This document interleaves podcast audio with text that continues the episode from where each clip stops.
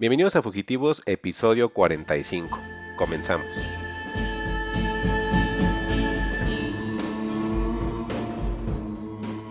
Y por eso, amigo, querríamos que usted nos ayudara a resolver nuestros problemas.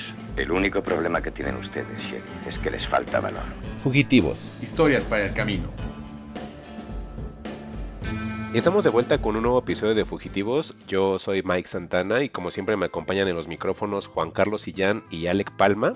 Y bueno, pues para comentar los temas el día de hoy, hoy vamos a estar hablando de la película Lamb de A24, Inside Job, que es una serie animada de Netflix, The Night House, tenemos también las películas El peso del oro y War. Y bueno, pues esto es Fugitivos y doy la bienvenida a Juan Carlos Sillán. ¿Qué onda Juan? ¿Cómo estás? Bien Mike, ¿tú qué tal? ¿Cómo va? Bien, bien, bien todo. ¿Y tú Alec?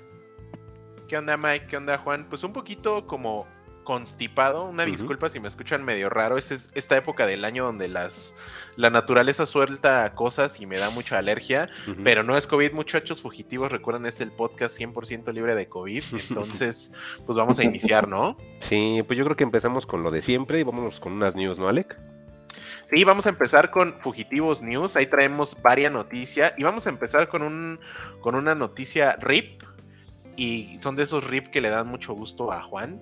Entonces, ¿qué creen que esta semana anunciaron que Netflix acaba de cancelar la serie live action de Cowboy Bebop después de su segunda, perdón, después de su primera temporada y como dirían, pues adiós vaquero espacial.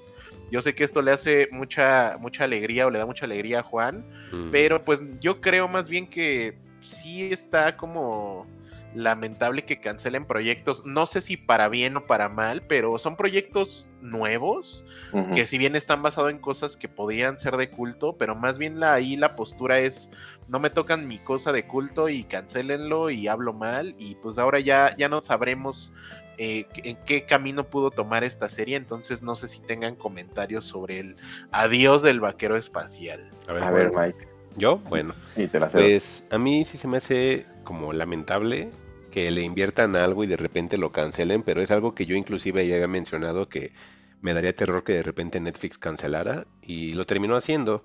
Entonces ahora me daría mucho gusto, no, mejor dicho, me da mucha curiosidad saber qué es lo que piensa el, casting de One Piece.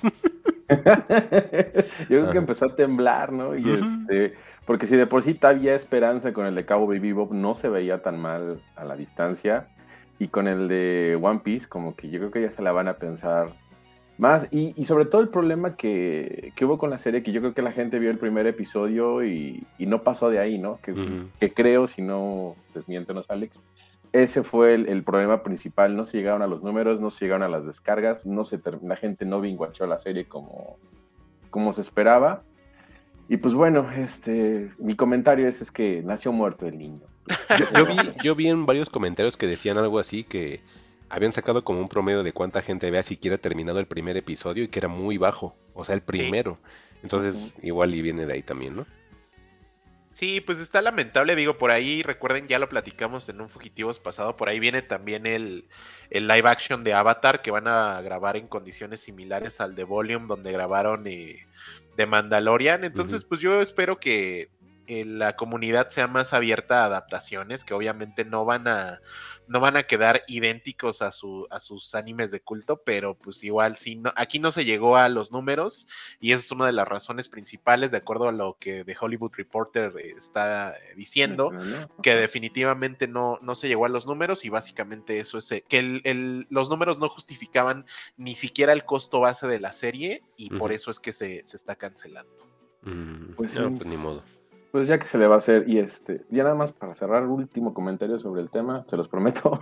Este, yo, yo sentí la serie como muy sin alma, en realidad, muy fuera de. Deja tú que te contara una historia diferente o que, o que cambiara el canon y los elementos para entregarte algo distinto. A los personajes y sobre todo los villanos, este, Vicious y Julia, como que lo sentí muy, muy mal. O sea, realmente no tenía problema con que contaran otra historia, pero el, las actuaciones no, no me llenaron el ojo, la verdad, y yo creo que también es la queja de, mucha gente y, se reflejó pues con esos números y, rehusándose a verla, ¿no? Pues qué lamentable. Por ahí también decían que cuando se anunció la cancelación, inmediatamente llevaron a sacrificar al Corgi de la serie.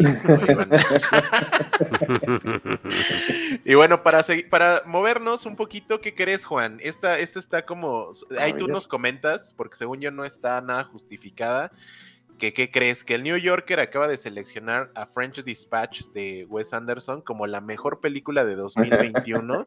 Entonces, justamente me acordé y traje esta noticia porque creo que he escuchado y leído en muchos lados, pues que de, de, French Dispatch es la peor película de Wes Anderson en mucho tiempo y muchos le llaman su peor película en su carrera. Y justamente creo que nos, nos platicabas que estas historias de The French Dispatch estaban basadas en el en el New Yorker. Digo, todavía no, no vamos a la parte de las listas o este episodio no se enfoca en lo mejor del año, pero tú, tú tratarías a The French Dispatch como una de las mejores películas que pudiste ver este año, Juan, o de plano ahí sí se vio muy vendido el New Yorker. No, yo creo que sí se vio muy vendido el New Yorker porque pues al final del día este este señor Wes Anderson le echa una rosa roja a, sus pies y obviamente cayeron, ¿no? Este, pero no, no creo que, que sea así como como la mejor película de Wes Anderson. Simplemente es, caemos en el cliché de es, es una carta de amor para, y yo creo que le están recompensando el, el hecho de haber hecho algo así nada más. Ok, pues yo todavía no la veo. Espero yo antes de que finalice el año aventarme de French Dispatch, porque la verdad, más allá de los comentarios, yo sí tenía ganas de, verla y todavía tengo ganas, pero sí esto del New Yorker se me hace como, como muy, muy específico. Pero bueno, ahí yo les voy a dar ahorita una chetito news, raro, porque yo casi no traigo de estas. Y es una noticia, supongo que de la que Juan seguramente nos puede comentar mucho más. Pero bueno, se reporta que el primero de diciembre falleció falleció la escritora eh, Keiko Nobumoto. Y para quienes no estén familiarizados con su trabajo, ella nos dio joyas como Cowboy Vivo, Samurai Champloo, Space Dandy y la película de Tokyo Godfathers, que si no me equivoco, esa está en Amazon Prime Video. Y en la nota de la que estoy sacando esta, esta información, pues nos comenta que su último trabajo fue con el primer episodio de una serie que se llama Carol and Tuesday, de Netflix y también fue creadora de una serie o película, no sé, es un contenido que se llama Wolf Train. Entonces, pues la verdad es que la escritora, eh, conozco todos los, los, contenidos como Cowboy, Samurai y sobre todo Tokyo Godfathers, pero no sé, Juan, ¿qué nos puedas comentar de esta escritora y, pues del impacto cultural que ha tenido en estos contenidos? Pues mira, yo creo que más bien con, con esa dupla que, o ese equipo de trabajo que tenía Shinichiro Watanabe es donde ella este, forma parte y resalta más. Pero en realidad creo que no se estaba llevando tanto el, el spotlight como, como Shinichiro Watanabe, con todo lo que mencionas, este, o, esta otra que mencionaste de, Tokyo Godfathers, que es de Satoshi Kon, que, que pues al final del día ella entra dentro de las obras y, y, es parte de, pero pues finalmente no, no figura tanto como los, los nombres de Marquesina, ¿no? Y pues es, una pena. Eh, no sé a, qué edad falleció, no sé si tengas el dato, Ale. Ahorita te, lo investigo mientras nos, nos, das más datos. Sí, y este, y pues bueno, es, es una pena. Y, también como que este, el, cambio generacional de, personas que trabajan en el anime, pues este, pues ya se va a empezar a dejar sentir. Incluso ahora sí que la sombra este, ahí está tras Hayao Miyazaki y, su equipo. Hace unos años murió este, Isao Takahata, si no mal recuerdo. Este, y, también, este, pues como que también va dando paso a ese cambio generacional, ¿no? esos animes que, bueno, en el caso del de, Ghibli, que son películas, pero ella que más bien se dedica al anime y más en, en 90 y principios de, de los 2000 pues ya este, son gente que está rondando por ahí de los 60, 70 años ya y pues vamos a empezar a, a notar más ese tipo de, de noticias. Pues sí, Juan, y bueno, ya como para completar el dato, ella murió pues joven, murió de 57 años y pues bueno, creo que por ahí hay bastante contenido en el que ella está relacionada como guionista y, colaboradora de creadores de contenidos bien importantes. Y pues bueno, eh, no sé si de esta nota quieres agregar un poquito más, Juan, o con eso nos quedamos. No, yo creo que con eso nos quedamos. Este, te soy honesto, ubico todas esas obras, pero no tenía tan fresco el dato de, la guionista. Te digo, generalmente la, marquesina se la llevan los, los directores del anime y como que realmente no suelen, este, o bueno, no trascienden hacia Occidente el, el, el equipo de trabajo, ¿no? O el peso que lleva a tener los guionistas o ciertos animadores y pues definitivamente es una pena porque es una pérdida pues sensible por todo lo que nos dejó. Claro, y pues bueno, en RIP News que le interesan a Mike Santana, solamente a Mike Sí. Santana, que se nos muere mi Mike, mi. Carmelita Salinas y Ah. mi Vicente Fernández. ¿eh? ¿Qué, qué opinas de estas muertes, este, mi, mi Mike? Pues este, una pena para el mundo del espectáculo, supongo. Oye, en la mañana estaba viendo notas de personas que decían, ah, ya viste que se murió este Alejandro Fernández. No, no es ese. Y otro decía, es que creo que es Pedro Fernández. Ah, sí, ay, sí, pues ya ni modo. Pues así. Y todos, pues no sé quién es. Ah, no, es Vicente. O sea, ya está muy cañón. Ya es como un colectivo distinto.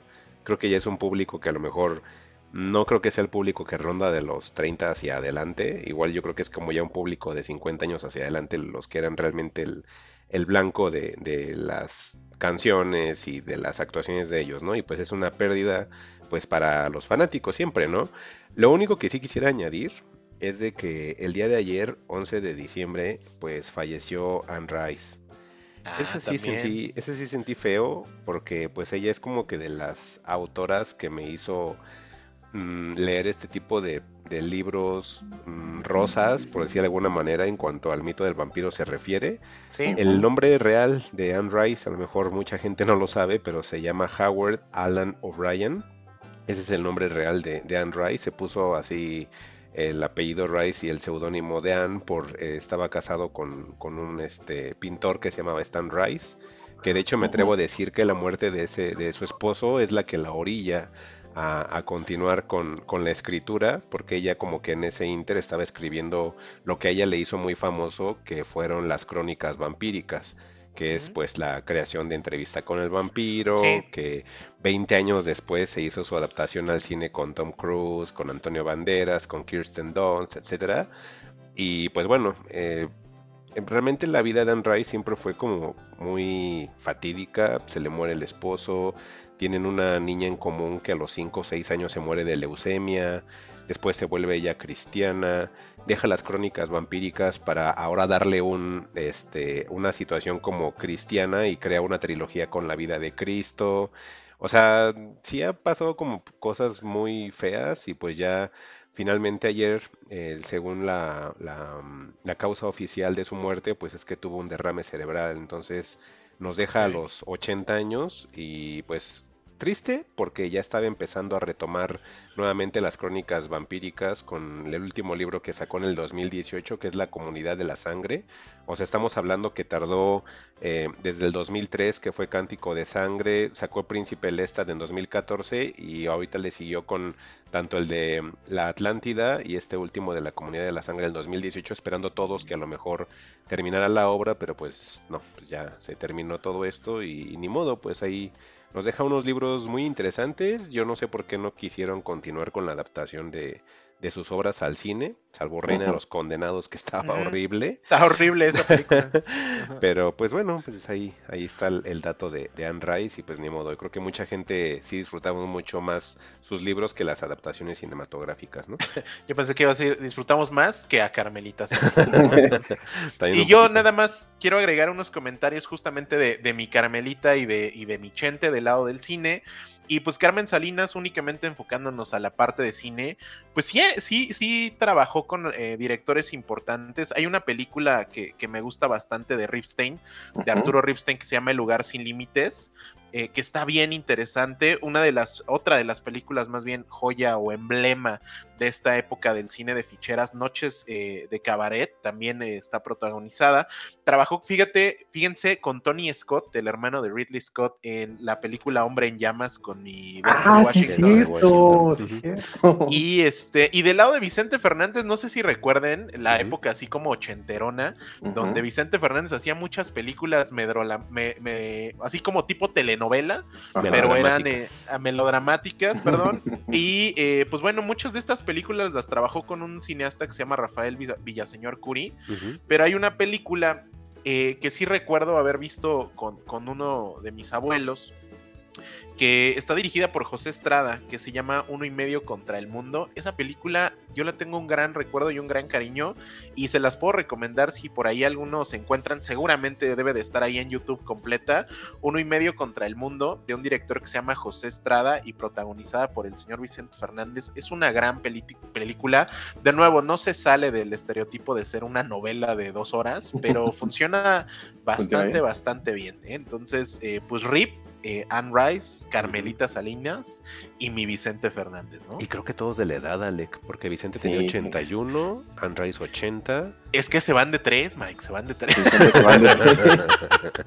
pero, no, esperaba que fuera así como que, se llevaran a Anne Rice entre las patas, ¿no? esperando, no sé, la típica de Chabel o, alguien del, medio mexicano, ¿no? y este y pues qué triste, ¿no? Sobre todo la, parte de Dan Rice. Digo, no, no demeritemos a, Carmencita y, al buen Chente, que era el, macho mexicano a todo su esplendor. Digo, yo recuerdo dos, tres películas de él, pero no por voluntad propia. Era de esas que cuando niño así de te sientas a ver la tele con nosotros y no, yo no quiero.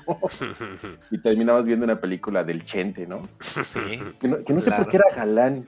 Nada más era por el poder del guion, ¿verdad? No, si era galán, si era galán, ¿Ah, ¿eh, Juan? Yo pensé que no era tenía, por las. Sí tenía sus patillotas, ¿eh, Juan? Ajá, a lo mejor en los 80 sí era así, ¿no? Pero pues ya ahorita ya parecía como una manzanita ahí infladita, ¿no? Sí. Luego sus escándalos de, de, viejito gentón, ¿no? Ya no, voy a tomar el hígado de un homosexual, pues ¿qué les pasó? Sí, así, ¿no?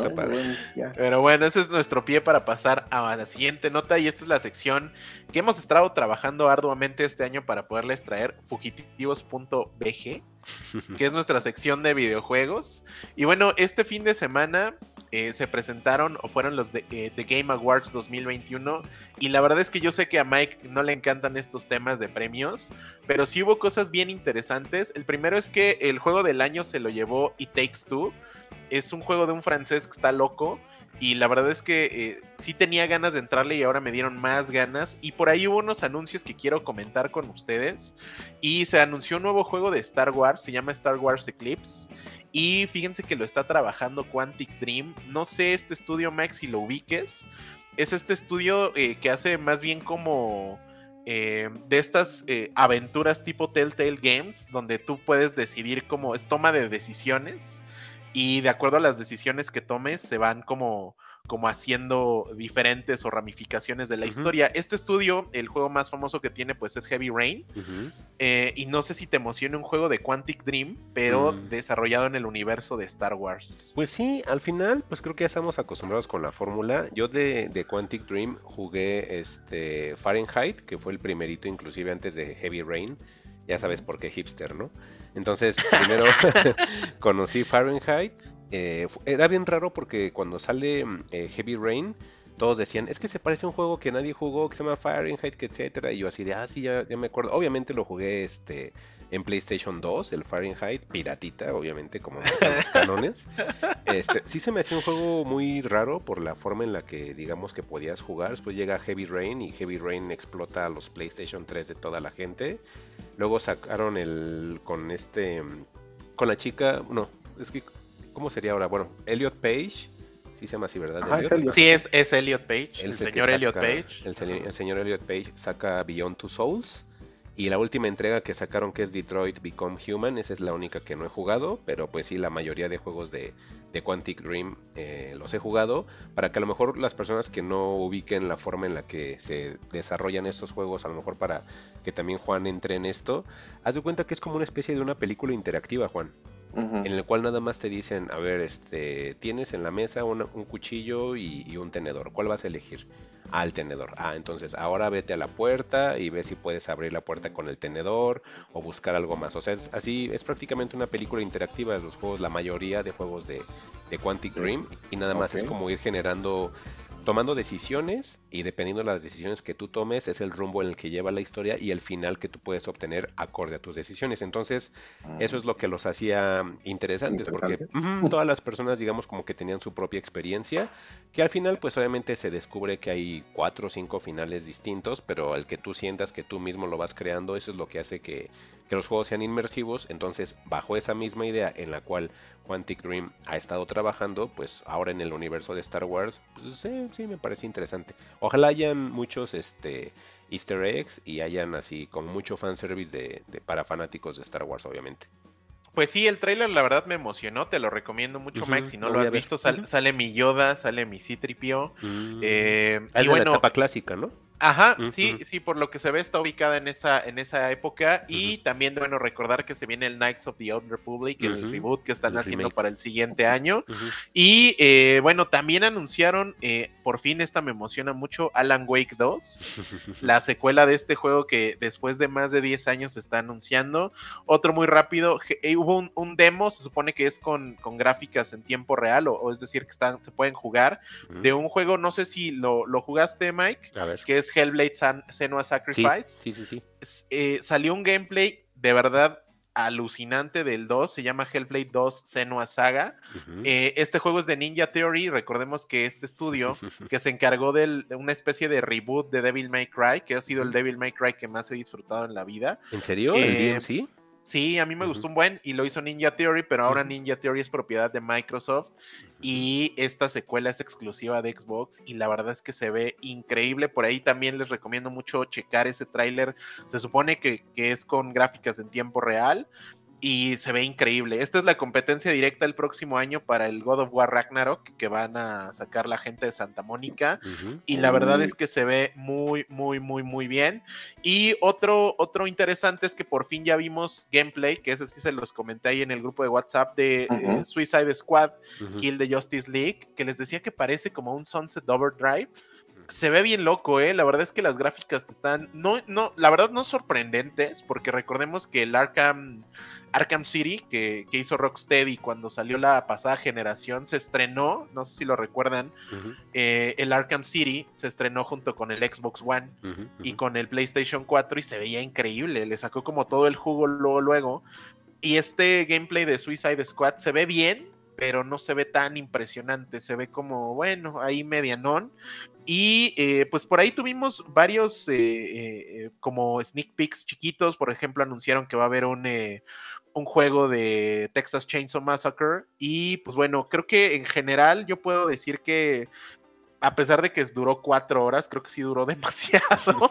Sí. Eh, creo que el evento me, me pareció bastante entretenido, sí hubo anuncios por ahí importantes y me quedo con gran parte de los trailers, se anunció la, por fin ya la, la, la expansión para Cuphead, o sea, son como cosillas que habíamos estado esperando, igual un pequeño gameplay del nuevo Horizon Forbidden West, que el juego de Play 5 que sale para enero y pues básicamente es eso, yo creo que este año no jugué tanto como hubiera querido, pero que creo que sí hubo ba- bastante, bastantes eh, juegos. Ya en el, en el episodio de fin de año les recomendaremos algunos juegos que, que nos parecieron interesantes. Y pues no sé si esto de Game Awards, Mike, quieras agregar algo. No sé si en general estas ceremonias te gusten, no te bases en algo para comprar esto.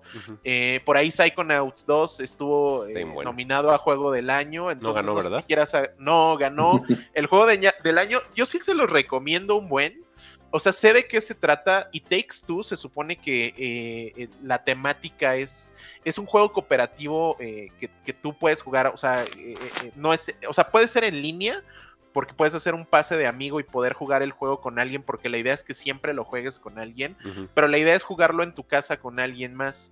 Esta- este videojuego trata como de una relación de pareja y de las razones por las cuales como que se fue desgastando la relación y te ponen situaciones de ese tipo. Me han dicho y he, he escuchado que este juego lo recomiendan mucho jugarlo con tu pareja porque creo que te- la experiencia es como bastante chingona, pero sí, no, no ganó, pero este juego de It Takes Two se llevó el juego del año y pues creo que eh, eso, eh, como que juegos chiquitos, la verdad, a veces hacen como más especial este tipo de cosas, pero no sé si quieras agregar algo más, Mike.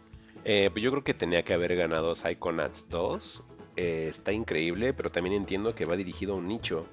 Eh, Psychonauts, para que a lo mejor la gente que no lo conoce, que yo, sé, yo entiendo que no es un juego como tan, tan popular, es un juego de estrategia, pero es un juego de estrategia como se hacía hace 20 años. De hecho, me parece que salió en el primer Xbox si no me falla la memoria. sí, para el Xbox original. Para el primero. Yo lo jugué hasta que salió en Play, creo que lo adaptaron en el Play 2, me parece. No recuerdo muy bien, que tiene muchísimos años que lo, lo jugué. Y este Psychonauts 2 es tal cual, como si nos hubieran dejado desde el 1, las mecánicas son las mismas. Es un juego de plataformas en 3D, pero rústico tal cual, como de hace 20 años.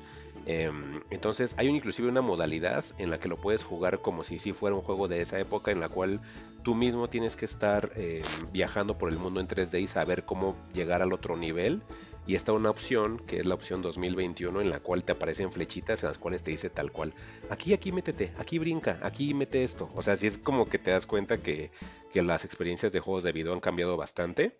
Antes a lo mejor te pedía como un poco más de reto, em, pues sapiencia o, inteligencia para resolver los, los puzzles, pero cuando le pones la versión de las pistas, pues sí es así como que nada más te llevan de la mano y es como ir en un carrito nada más observando el paisaje, ¿no? Entonces sí ves esas diferencias y eso a mí me gustó mucho porque apela para el público viejo que somos nosotros que a lo mejor conocimos el primero, puede tomarlo un, público joven para que vea cómo eran los juegos frustrantes hace 20 años. o tomar la vía fácil y pues nada más ir recorriendo todos los gráficos. Em, no cambiaron tanto, obviamente sí están como redefinidos porque pues salió en 2021. No tienen por qué estar todos horribles como en ese entonces los jugábamos, pero em, recomiendo bastante Psychonauts. Está en, yo lo jugué por ejemplo en Game Pass, entonces en Game Pass ya lo tienen, tienen la, la opción de poder jugarlo sin que tengan que pagar más que su mensualidad. Así como ahorita también está Forza, que Forza también rompió Twitter. Eh, pues digamos, tienen como que esas alternativas. Y la de It Takes Two, veo el, el, gameplay, Alec, y me figura mucho Brothers. Y hay otro que se llama A Way Out, que es igual que tienes que jugar en pareja. Ajá, justamente son del mismo estudio mm. creativo y del mismo director. Mm, este, este director se hizo famoso, creo que hace dos años en Game Awards, cuando dijo en vivo que fuck the Oscars. Es este, ese es el director de, estos tres juegos. Y la verdad es que yo creo que sí les voy a traer después la reseña de It Takes Two, ahí jugada con mi novia, a ver si, va bien. a ver si no se divorciaron. Así, exacto. a ver si no Ale clava los trastes de por vida. y pues ya creo que con eso estamos cerrando Fugitivos News. No sé si quieran agregar algo más. Este, salió el trailer, la verdad no me gustó nada del personaje este de John Cena de, Just, de, mm, de Suicide Squad. Ajá, salió el trailer de la serie que va a salir en HBO a principios del próximo año. Horrible. Horrible. No me dieron ganas de ver ni un capítulo. El trailer es larguísimo, no pasa nada. Los personajes súper desangelados. Yo no vi, por ejemplo, Suicide Squad. Creo que ustedes sí la vieron. Sí, sí la vimos. Este... Ajá, sí, pero me refiero. ah, ¿a poco?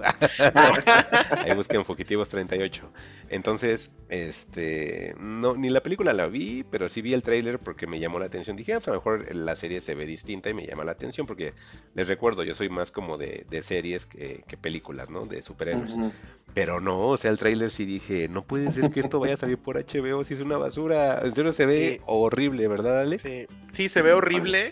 Creo que John Cena está como demasiado en el personaje porque por ahí John James Gunn decía que Cina inclusive iba a la, filmación o a producción los días que no le tocaba ir, pero se llevaba el traje de vestuario y llegaba vestido en personaje. Entonces, híjole, recordemos nada más que este personaje James Gunn no lo pensó para John Cena, lo, lo estaba pensando, lo pensó para el primer actor este Dave Batista. es mi primerísimo actor, pero Batista rechazó el papel por irse a hacer la película de zombies de Zack Snyder y el que entró al quite fue John Cena, pero híjole, o sea, John Cena lo entiendo, está tan en personaje que cae muy mal pero la serie tiene, según yo, cero ángel, cero carisma y digo, obviamente el gancho es que seguramente va a ser mm. hiperviolenta, pero no, igual creo que yo no le voy a entrar a eso. No lo sé. Digo, a mí, yo vi, yo vi un teaser donde entra a una cafetería y están burlando de él justamente de por qué viene con uniforme y tiene un águila como mascota. y, y, como que lo, lo, interpreté más como de humor negro y sarcástico. Realmente, nada más con eso dije, ah, está chistoso, ¿no? Pero no le di más relevancia que eso. No espero nada, no creo, no creo verla, o si la veo diré, y justamente iré por, que me haga reír, ¿no? Pero pues de ahí en fuera, pues ya, es todo. Oye, ojalá puedas ver el tráiler, este, Juan, porque es algo bien distinto a lo que nos dices. Ajá. Y espero no quitarte todas esas expectativas, aunque sea de ver un capítulo, pero te lo juro, el tráiler dura como cuatro minutos de entrada, no Sí. pasa nada, se ve aburrido, los personajes que, que están, digamos, como en el universo de, de este personaje, mm, tampoco no tienen nada de carisma, las que, que escenas de acción se ven horribles, no, sí se ve mal el tráiler, a ver si un día le puedes echar ojo, pero advertido estás. Entonces, estamos suponiendo que va a ser un Cowboy Bebop, ¿no? Ah, Cowboy Bebop es una joya. Alec, ve un capítulo. Ya, nada más un. Sí, sí lo voy a ver. Sí lo voy a ya, ver. yo ya voy en el 3 y, híjole, Ah, digo, la que lo voy a acabar por compromiso con, con los fugitivos, pero no- no esa fuerza. no esa ya fuerza. A pasemos ver. a otra cosa mejor. Pues sí, a ver, Alec, ¿hay más? Sí, no, pues ya con eso estamos cerrando. Oye, Mike, y Mm. nada más ya para cerrar este tema de, de Millón Cina, ¿esto le hubiera centrado más si, si Dave Batista hubiera estado en el papel? El No, es que como necesito primero ver la película, de- tengo primero que conocer al personaje. Entonces, cuando vi el trailer dije, ah, pues a lo mejor no le entré a la película, pero la serie quizás me, me resulte eh, interesante, pero no, o sea, el trailer no, o sea, te- o sea, todo el tiempo me pasaba viendo cuánto faltaba para que terminara el trailer. Porque en serio era así de, No, no, muy me malos atrevería a señales. ver una serie de eso, sí. Y aparte, em, yo sigo clavado en esperar que haya algo más de Watchmen. Ya sé que no tiene nada que ver Psycho, este, Psycho- este Suiza, Suiza Squad con, con Watchmen, pero por ejemplo, Watchmen, la serie es muy buena. Y que de repente Sí, yo vea que le dan un espacio a este tipo, es así de, oye, ¿qué onda? ¿Tienes ahí Watchmen? Este, tienes los permisos ya recuperados de Constantine, que está bien buena. Swamp, Sí. Tam- Swamp llegó cuatro capítulos y me está gustando. Y entonces vas y haces esta basura de John Cena y es así de, oye, tienes otras cosas. Este, Doom Patrol, que está bien interesante. Yo no conozco ningún personaje de Doom Patrol y al menos los cuatro capítulos que llevo me han parecido interesantes. Y veo esto y es así de, esto no puede ser de HBO, esto es de Netflix y no digas que es de HBO. ¿no? Sí se ve Pero bueno, a lo mejor ahí aplican la de, pues eh, bueno, eso opina Mike, ¿qué opinan los otros nueve? ¿Nos encantó? Pues que sí. Sí, pues John Cena es John Cena al final, ¿no? Sí, sí, la verdad es que sí. Digo, su carrera ha ido como para arriba, pero híjole, si, si Batista está limitado, Ujú. John Cena es así como de quítate y ahorita te empujo del barranco. O sea, está horrible eso. A ver si Pero- puedo ver la película de Suicide Squad. Yo creo que te va a gustar, Mike, ¿eh? Yo ¿Tengo que sí ver te primero la otra también? La de... No. ¿No? Ah, ok. No, sí, no, a no, la última nada más. Porque ni la primera vi, imagínate. Sí, no soy Y pues bueno, con esto estamos cerrando Fugitivos News y pues ahora sí pasamos a los temas, ¿no? Sí, pues a mí me llama la atención el poder del oro, Juan. Híjole, Sí, a ver. El peso del oro, perdón. El peso del oro o The. Weight of Gold es, es un documental que vi en HBO porque hace tenía rato que, que como que estábamos reseñando mucha- muchas cosas de Netflix y dije, vamos a ver qué hay en HBO. Ujú. Y como no he terminado Succession, y seguramente Alex tampoco, como para que hablemos de Succession, y no sé si a ti te agrade Succession, te recomendaría ver un, un par de episodios de esa serie producida por Adam McKay y, y Will Ferrell, que hacen ya Ok. ves una, un dúo muy bueno para hacer sátiras este, de, de cosas de política. Así, y- hacían, Juan, porque se pelearon. Sí, Ay, sí, no digas se peleó. Pero bueno, este, pues por eso me metí a HBO, ¿no? Y, y me, me topé en, en las películas con este documental que iba a salir en, en 2020, o más bien salió en 2020. Yo creo que iba, iba con toda la intención de salir a la par de los Juegos Olímpicos para que fuera un trancazo y todo el mundo Mm. hablara de- del documental, pero pues, el COVID le dice, pues no, mi ciela, y, y perdió mucho, mucho auge. Y este es un documental que habla sobre la vida de los atletas olímpicos desde, desde su origen hasta su fin y lo que le sigue a su vida después. Y pues va muy encaminado a, a la salud mental. No sé si ustedes estuvieron enterados de, de alguna noticia sobre Michael Phelps, que, que de repente fue atrapado dos veces este, atrapa- eh, conduciendo en estado de ebriedad o que había caído en una depresión pues muy, muy severa este, a consecuencia de, de su retiro. Y, y, pues bueno, eso como que a él le destapa estos pensamientos y, y esta idea de hacer con, con Brett Rapkin un, un documental sobre estos temas, porque a su vez este, hay varios um, atletas olímpicos en, en, ese inter, tanto de, de verano como invierno, que, que, cometieron suicidio. Entonces, pues como que le empezaron a dar más énfasis y pues es, lo que da el, paso a este, este documental, que si bien no es muy mm, deslumbrante o muy atractivo, es, es un documental que se, apoya totalmente en, fotos y, videos de archivo y en entrevistas con, atletas como Michael Phelps, que es el principal, pero también sale Lolo Jones, Sasha Cohen, Grace Gold y muchos más que, realmente no nos suenan. O sea, si, incluso si no fuera porque está Michael Phelps, yo creo que todavía hubiera pasado todavía más, más desangelado.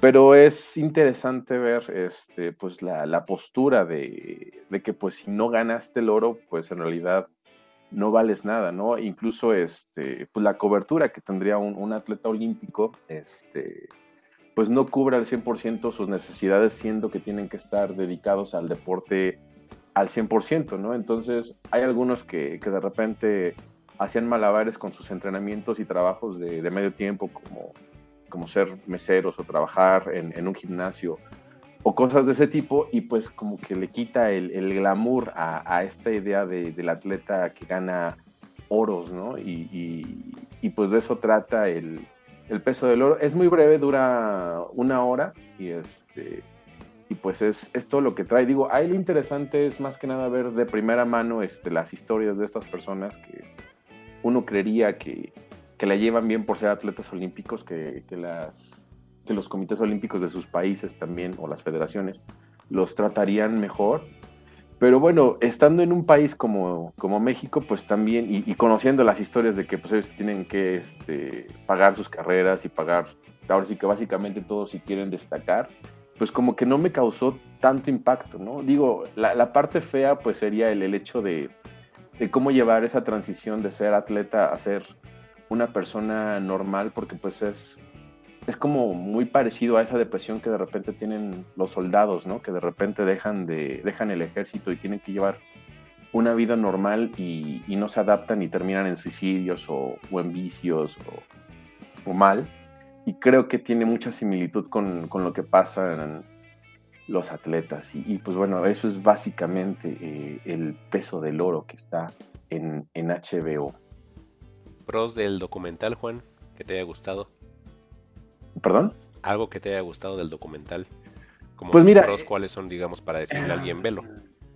Pues mira, y yo creo que sería, lo interesante sería que se dieran cuenta de que no es el cuento de hadas el hecho de ser un, un atleta olímpico, ¿no? El, lo que conlleva el entrenar, el dejar la, vida de lado, que pues no, no, pueden divertirse como una persona normal, no pueden comer como una persona normal.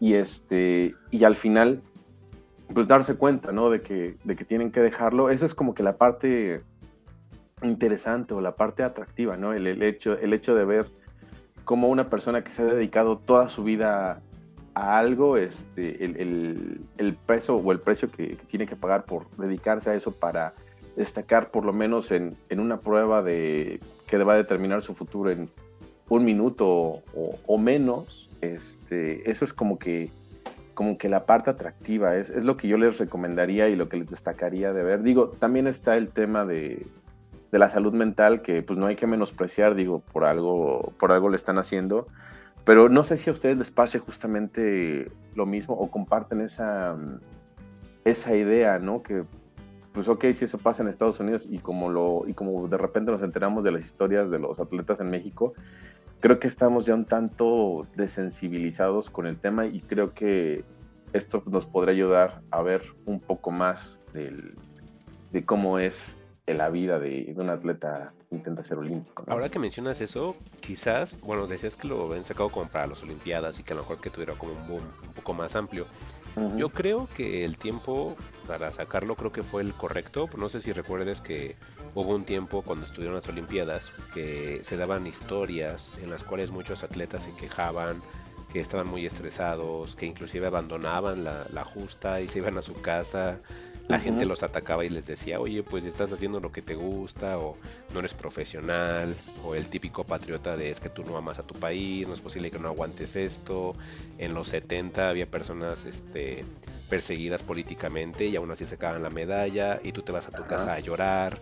Entonces, pues yo creo que ese documental está a modo para que, o no a modo, creo que llegó de manera correcta para que sepamos qué hay detrás de, de todo ese glamour de los podios y de sus historias romantizadas, pues obviamente hay una cantidad de esfuerzo desmedida, o sea, ese cuerpo, esa disciplina, no lo logras este, los fines de semana con tus chelas y alitas, ¿no? Claro, ¿no? Ni desvelando. oye, oye, oye. Ah, perdón. ni comprando Boba Fett, ¿no? O sea, sí. o sea, sí, sí está como complicado y creo que a lo mejor el documental, como dices, puede servir para eso, ¿eh? A lo mejor es sensibilizar a la gente que pues, son, son, este, atletas de élite, entonces, pues obviamente no es, no es, no es algo bien sencillo de hacer, ¿no?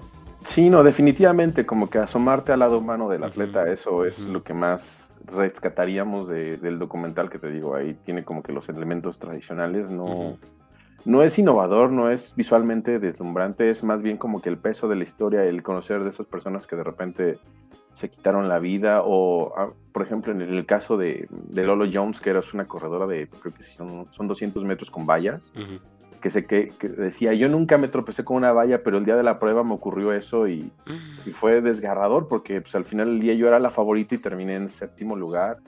O de repente que me vieran este, trabajando en una barra de jugos en un gimnasio y, y voltearan a ver a la tele y, vieran mi competencia y vieran a mí y me dijeran, ¿esa no eres tú? Así como que, pues el, el no sé si llamarlo vergüenza, pero sí sentías como que el, ok, porque no, no se me está dando el, el lugar que, que, merezco, ¿no? Pero pues es, es, como que la parte fuerte, ¿no? E, es como si, bueno, nosotros nos, nos dedicamos a varias cosas y con eso sobrevivimos, ¿no? Y, y si nos dedicáramos solamente al podcast y solamente dedicados al podcast y, y, tratar de sobrevivir, sobrevivir del podcast, pues quizás sentiríamos un poco ese, esa presión o ese, ese desencanto que llegan a tener los, los atletas cuando no tienen el, resultado que desean.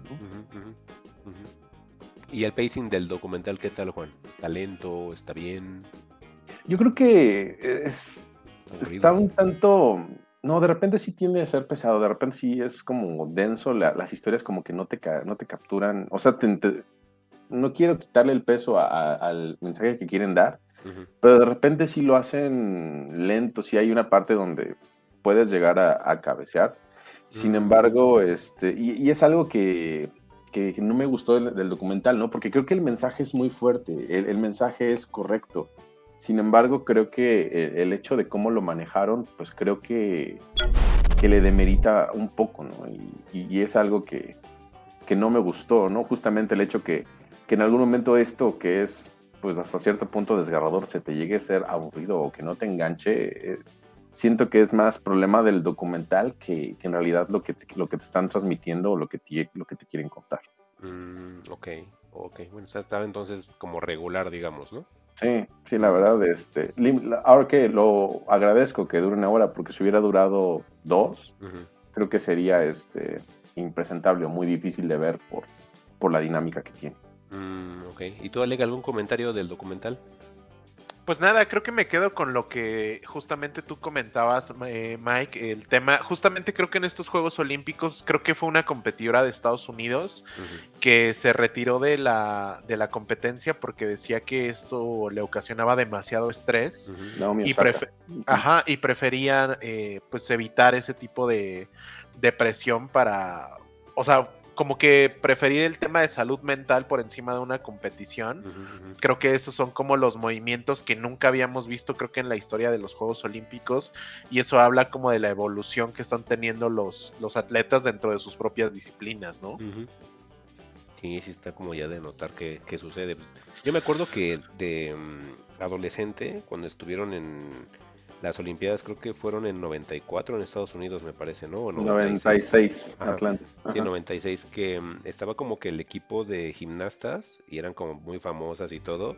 Y creo que ese mismo 96 o 97 se había destapado que pues casi a las chavitas las tenían trabajando desde que amanecía hasta altas horas de la noche y que dormían así tres horas, luego no les daban de comer y, o sea, era el super equipo ganador y después se, destapó pues toda esa presión en la que sometían a las niñas, ¿no? Sí, y justamente ahorita que mencionas a, las atletas, a las gimnastas olímpicas, en Netflix hay uno que se llama Athlete A, que creo que es justamente la que habla de, de, todos los abusos y todas las mm. cosas feas que les pasaron a las gimnastas. Creo que ese está todavía, es un tema mucho más duro, pero creo que puede ir a la par para que vean este, documentales sobre atletas ¿no? olímpicos. Uno, porque sí hubo varios este, Escandalillos. documentales Ah. que estuvieron saliendo ahí justamente en Netflix. Creo que también hay uno de los Paralímpicos, que no recuerdo el nombre. Entonces, creo que Netflix ahorita tiene un poquito de mejor contenido acerca de atletas olímpicos que este documental de The Weight of Gold.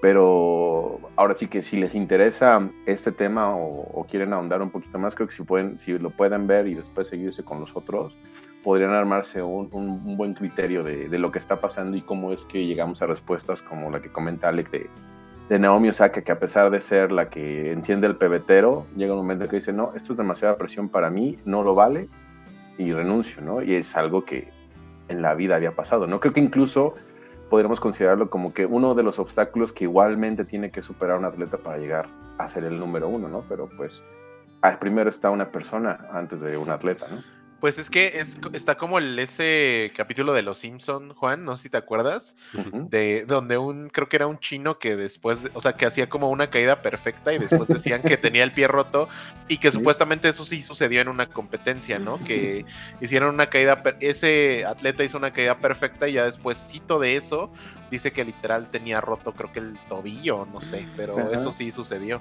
O sea, era como el compromiso llevar hasta esos límites los temas competitivos, ¿no? Exacto. Oh, no, pues sí está, está complicado. Está fuerte el asunto. Sí, sí, la verdad sí da para mucho debate. Sí, Pero bueno, ese es el, pre- el, pre- el peso del oro. Le iba a decir el precio del oro, pero no, el peso del oro. Pues yo creo que entonces sí se justifican los 2.99 del aumento de precio, ¿no, Juan? sí, definitivamente. Ya es en enero, ¿no?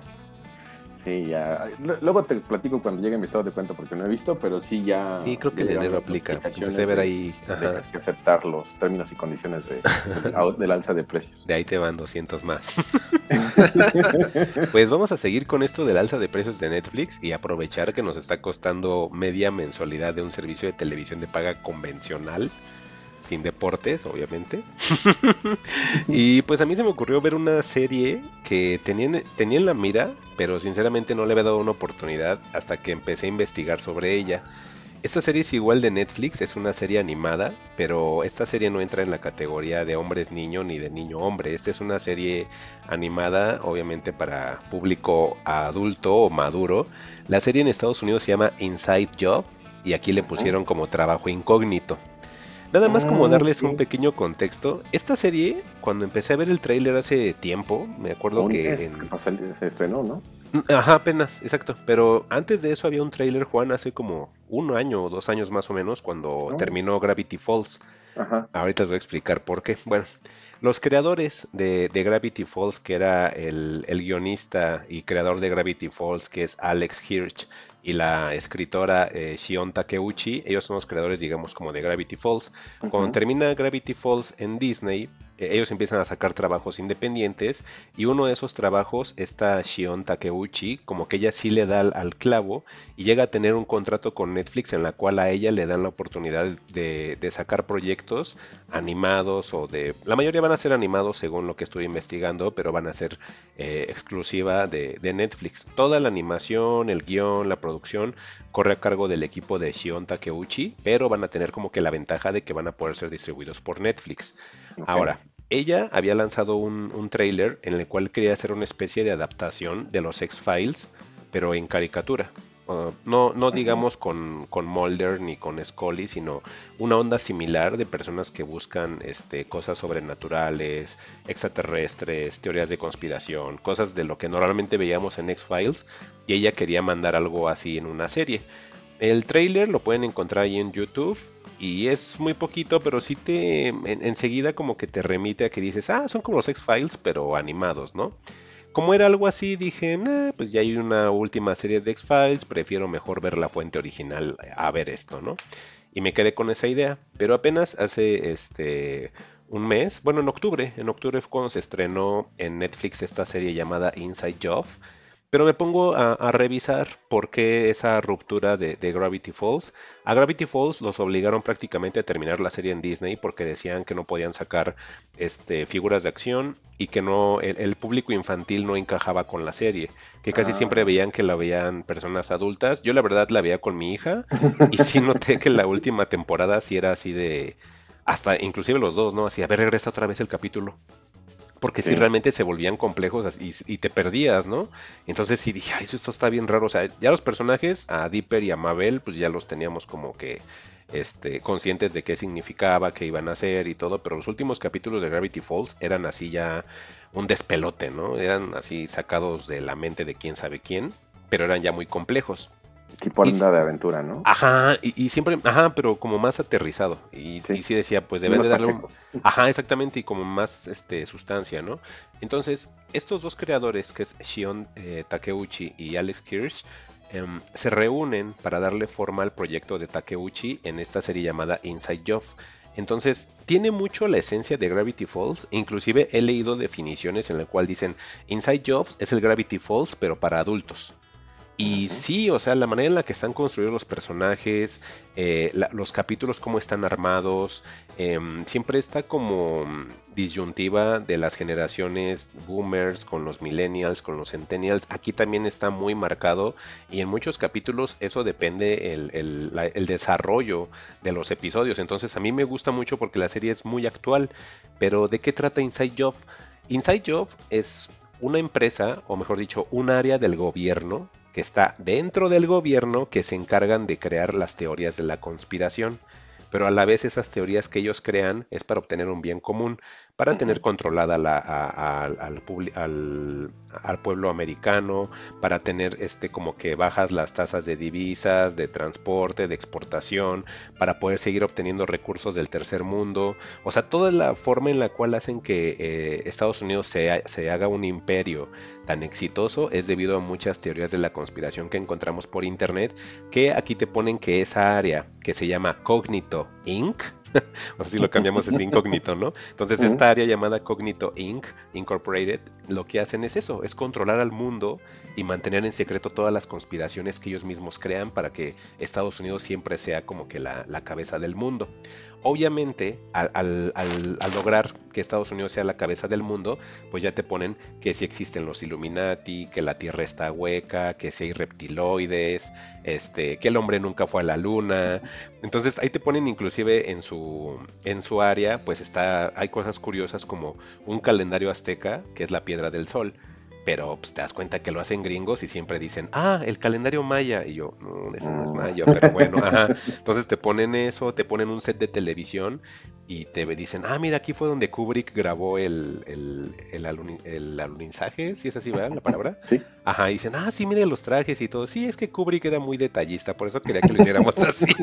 Ajá. Entonces hay chistes de eso y, y, algo bien curioso, porque como tienen este deal con Netflix, tienen chistes internos de Netflix. O usan memes y los meten en la onda de, Netflix. Y hacen muchos chistes así burlándose de la misma Netflix. Y eso fue así de, ah, qué chistoso. Nunca he visto una serie que, se burlara de la misma empresa que te está pasando. Como en su momento, ustedes obviamente recordarán, Los Simpson lo hacían con Fox, ¿recuerdan? Sí. Eh, eh, aquí, aquí pasa algo similar. que se burlan de Netflix y dices, ah, es de Netflix, ¿no?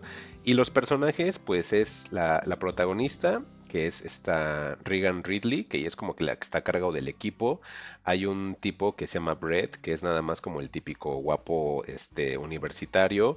Hay un hongo, un hongo humanoide, que ese hongo humanoide como que puede este, saber los pensamientos de las personas únicamente tocándolos. Hay un eh, ex, ex general militar que, en un, que en un experimento lo convirtieron en delfín, que fue un experimento de, de los biólogos americanos como para tratar de copiar eh, los genomas que hacían en Alemania con el doctor muerte y todo ese rollo. O sea, todo, todas las conspiraciones que tú, te que, que tú hayas escuchado o leído tontas en internet, aquí las vas a encontrar. Pero te ponen que sí son reales y que esa área se encarga de eso. Entonces, esta serie yo la podría recomendar bastante para toda la gente que ve sus videos de Dross y de, teorías de la conspiración, porque todas van a haber cabida.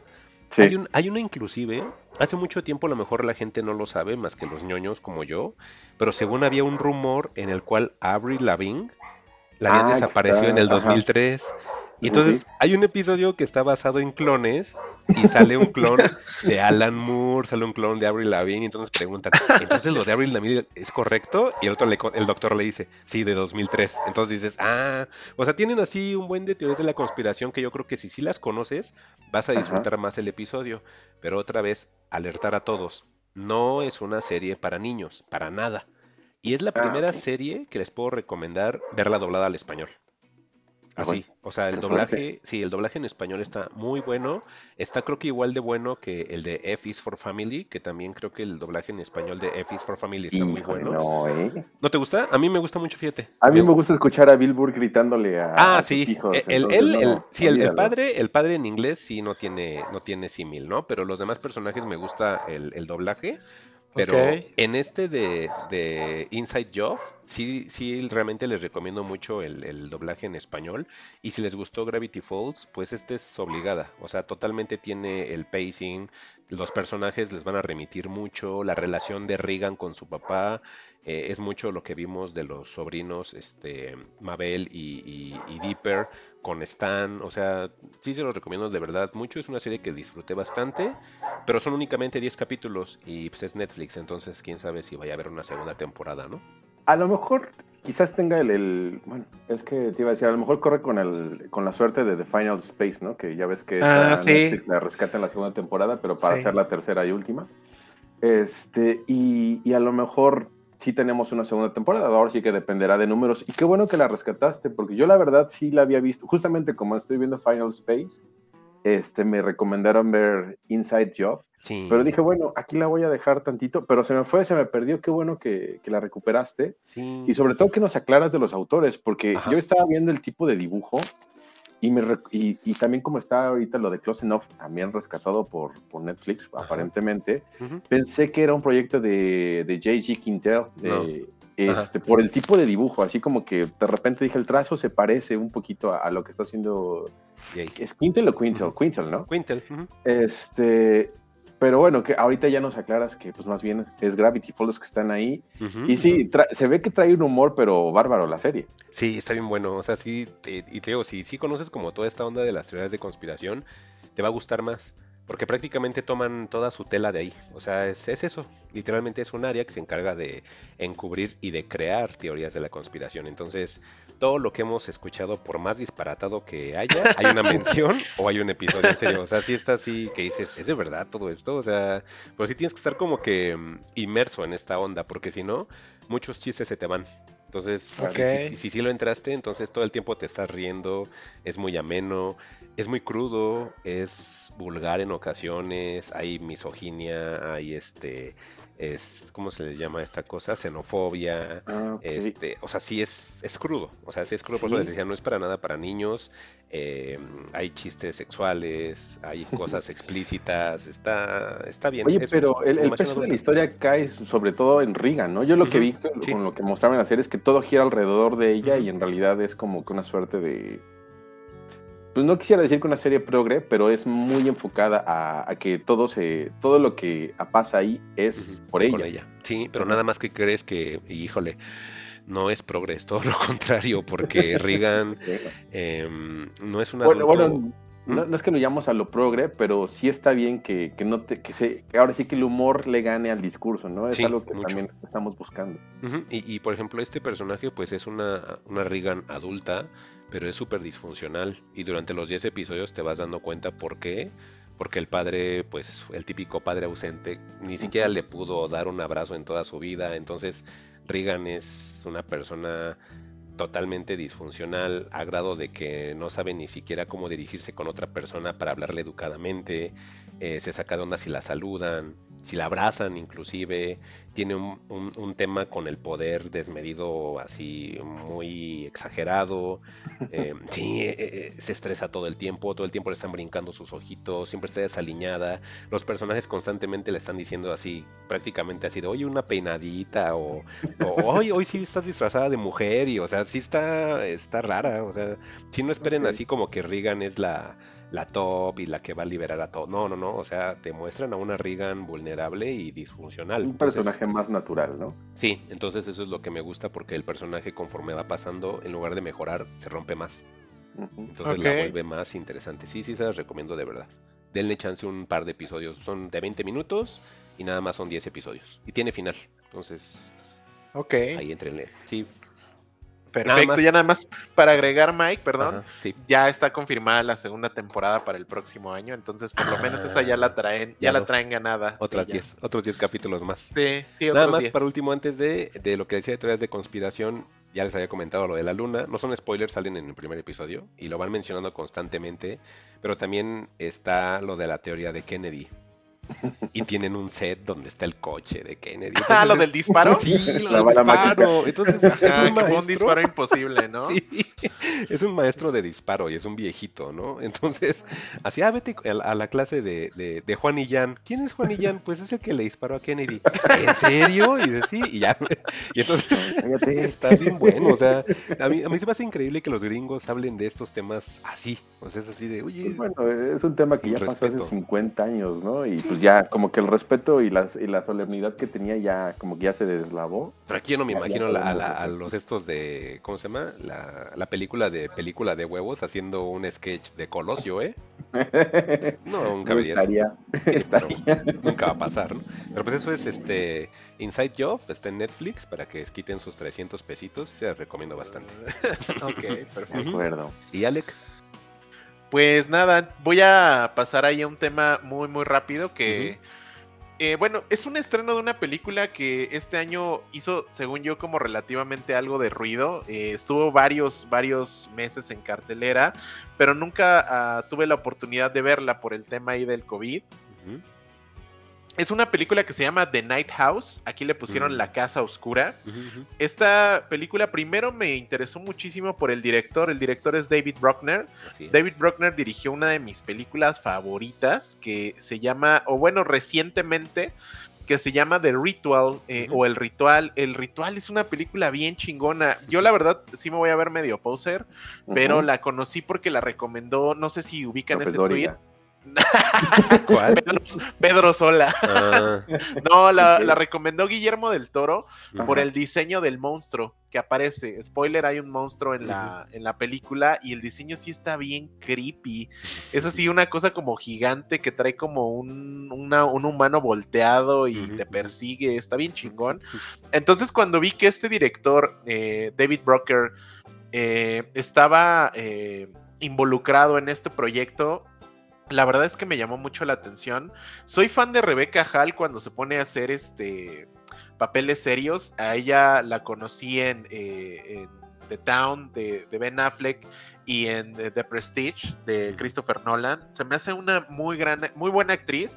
Lo único que no me gusta o me incomoda, se ubican estas actrices que cuando sonríen se les salen todas las encías. Rebeca, a Rebeca Hall es ¿Te así. pasa se- eso?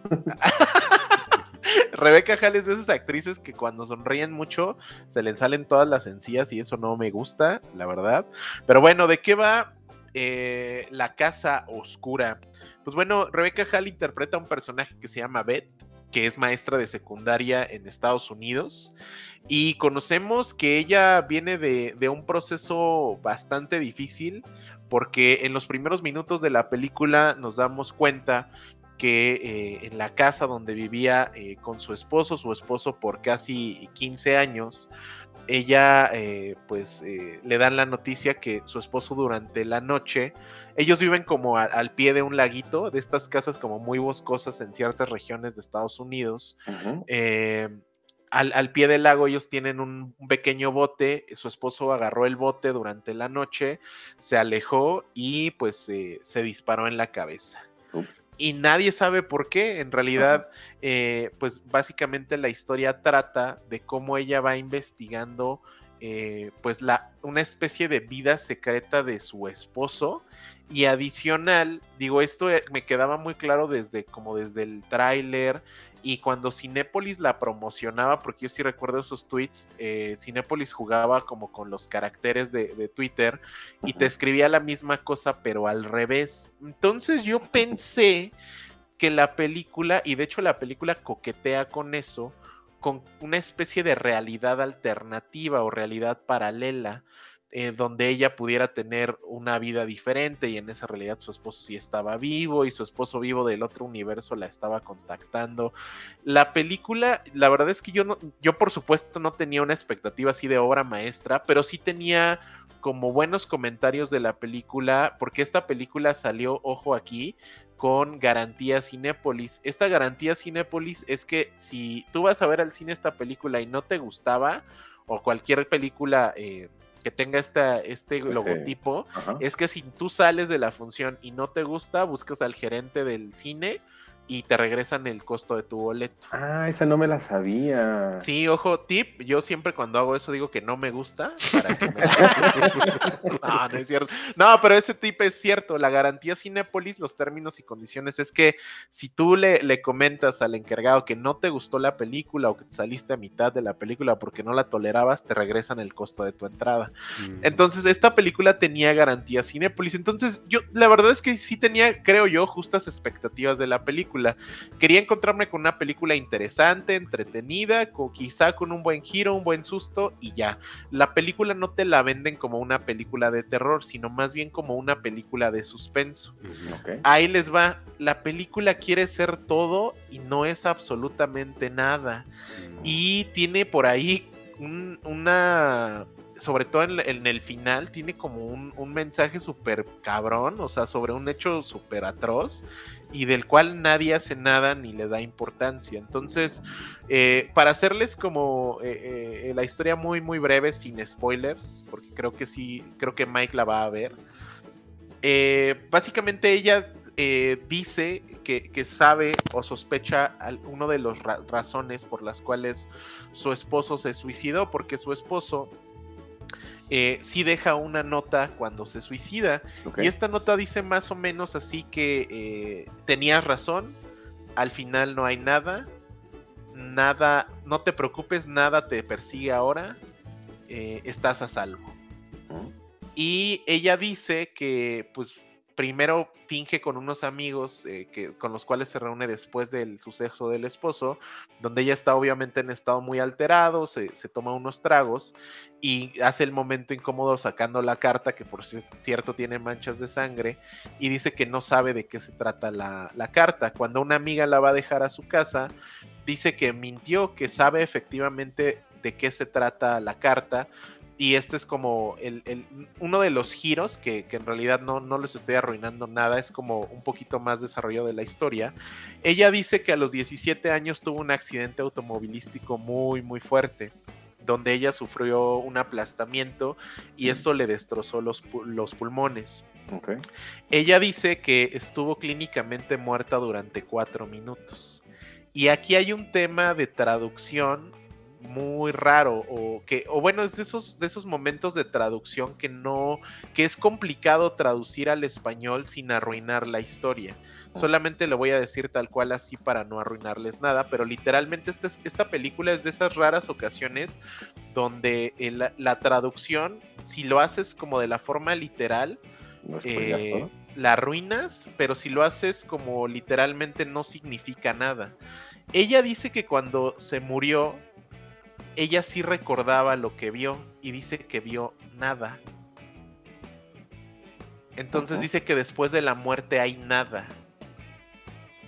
Y que eso se lo confesó a su esposo cuando, cuando después de que se casaron, se lo confesó. Y que ella tenía como miedo de seguir teniendo esa sensación o de cargar esa situación con ella. De eso trata la película. Eh, spoiler, eh, no hay un universos paralelos como tal. No sé por qué la película y, la campaña de redes sociales iba por ese lado.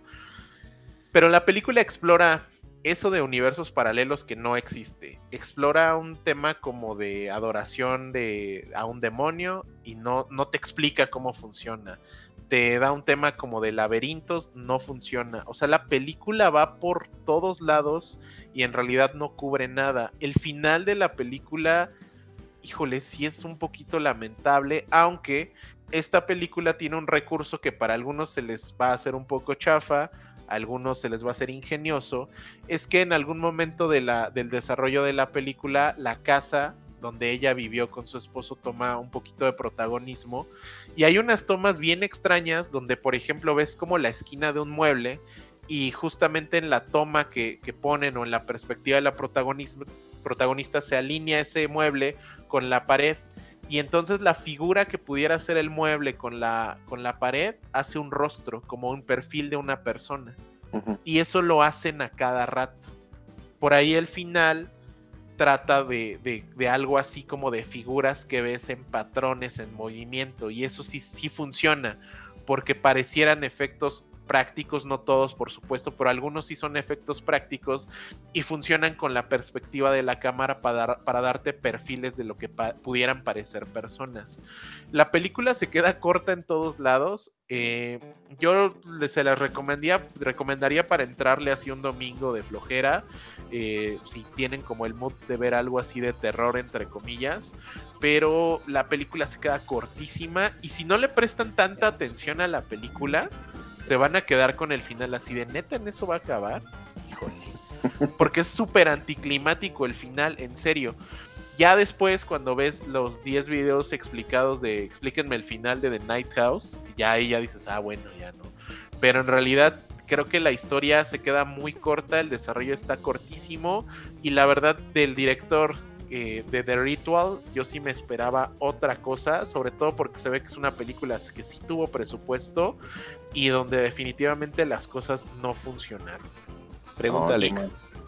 ¿Qué onda? ¿Esta es de esas películas de terror como artsy? ¿O no es de terror siquiera? ¿Es un thriller nada más? ¿O dónde la meterías? Porque eh, sí estaba investigando de la peli antes de verla. Vi que ya estaba en, en... Es en HBO, ¿verdad?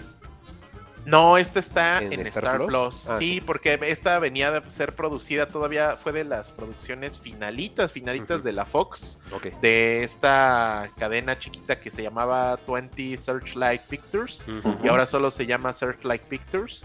Esta viene producida por esta. Y respondiendo a esto, Mike, fíjate que es bien raro encasillarla porque no es artsy, o sea, definitivamente no, o sea, ni la estética se siente así, hasta la foto se siente como peli de James Wan, así un poquito fría la paleta de colores para que se vuelva como atractiva visualmente, pero es que tampoco es terror a pesar, sin spoiler, de que sí meten elementos como demoníacos a la fórmula, pero también te meten elementos como de una esposa investigando la vida privada del esposo, pero también te meten eh, una trama como de cultos este, religiosos. Entonces, por eso mi, mi explicación es como le meten de todo, o sea, es como una embarrada de todo eso, y al final tardan 10 minutos, literal, 13 minutos en resolver una película que en serio, 13 minutos antes de que termine, no tienes idea dónde va no porque la historia sea extremadamente compleja, es que te presentan como tantas situaciones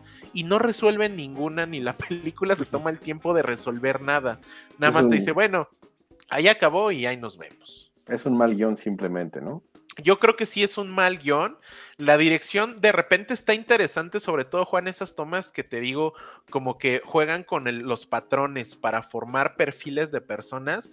Esos están bien interesantes, porque no todo es CGI, porque si no, pues qué fácil hacer las, los movimientos en digital, pero hay algunas tomas que sí funcionan con efectos prácticos y eso sí, sí se nota como un buen ojo ahí, pero creo que eso es lo que podría rescatar el guion. se los juro que es una tontería y al final te enteras de un acto bien grave al que nadie le da importancia, nadie resuelve, no te expliquen qué va a pasar con ese, con ese eh, descubrimiento tan importante que hacen al final y que exponerlo aún en una película de terror y, no darle importancia de nada, sí se me hace bien grave, la verdad. Mm, híjole, pues a ver, a ver si le entro porque todavía tengo algunas pendientes para el próximo episodio de lo mejor de 2021 y quiero llegar ahí con algunas, pero ah, ya no me quedaron ganas de ver esta. Y fíjate, curioso desde el cartel, que es así como rojo con negro, sí era muy de James Wan, ¿eh? O sea, sí, desde el cartel era, ¿eh? Y ese de rojo con negro es porque supuestamente te quieren presentar la dualidad mm. como de los universos paralelos o así. y, yo recuerdo la campaña de tweets tanto en inglés y los de en español con Cinépolis, que te ponían este esos mensajes como al revés. Ajá. Exacto. Y no, y no, o sea, la película no se trata de eso tampoco. Entonces, está bien chafa, la verdad. A lo mejor no había forma de que te la pudieran vender, ¿no? Yo creo, yo creo porque creo que sí ya, creo que Juan lo resumió perfecto, es un pésimo guion. Y como dirían los Simpson, Juan, eh, hay por lo menos dos grandes mentiras en el título de esa película. Entonces, no, la verdad es que, o sea, creo, y ya, ya para con esto yo creo que cierro, creo que por el gi- giro tan grave y tan serio que tiene al final y en la cero importancia, nula importancia que tiene tanto socialmente como en el guion, yo no recomiendo esta película. Con Mm. eso, neta sí me molestó muchísimo el giro del final y que nadie dijeran, ah, bueno, bueno, este, pues ya vamos a seguir con la vida. Ese, ese giro que no le dieron tanta importancia en, en- en el guion, ni tiene un impacto en los protagonistas ni en nada, y me molestó tanto porque creo que sí es un tema grave y serio, y a nadie le importó, creo que por eso no recomiendo esta película. Mm, Ok, entonces adiós la garantía Cinépolis, ¿no? Sí, yo sí hubiera pedido mis 80 99 pesos. Ibas por otro IC, ¿no? y volvías a ver la de French Dispatch, ¿no?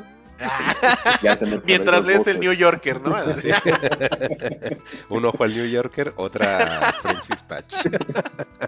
Y pues con eso cierro The Night House. Muy no, bien. sí. Ah, vamos a ver, a Qué ver si le debo dar chance. Yo creo que ya sería para 2022. Yo creo que ahorita ya no me da tiempo de, de verla. Y pues Juan, ¿qué nos traes a ver?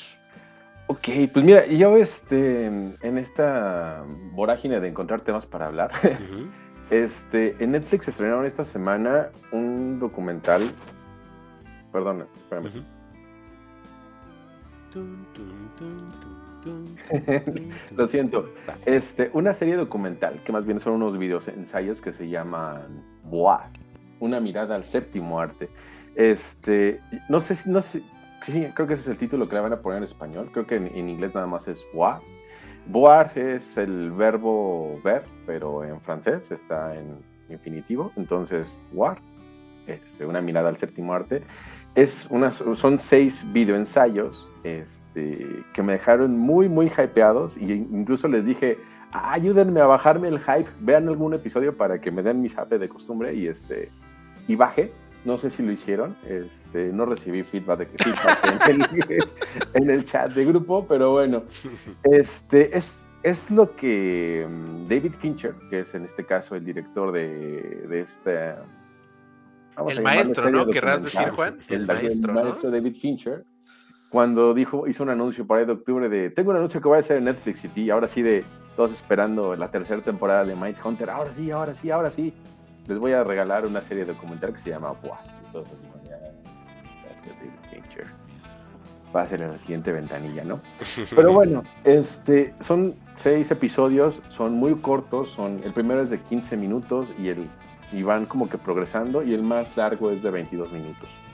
Y trae temas, bueno, de entrada el primer episodio es muy bonito, se llama Summer of the Shark y habla, ahí hablan dos directoras de cómo se enamoraron del cine, ¿no? Para ellas, este, su primer acercamiento, pues fue ese blockbuster llamado Tiburón, el primer blockbuster. Ahí ellas son californianas y viven en un lugar medio feo y tienen que ir al, al Valle de San Fernando a- al cine y comentan que ven 40 veces Tiburón, ¿no?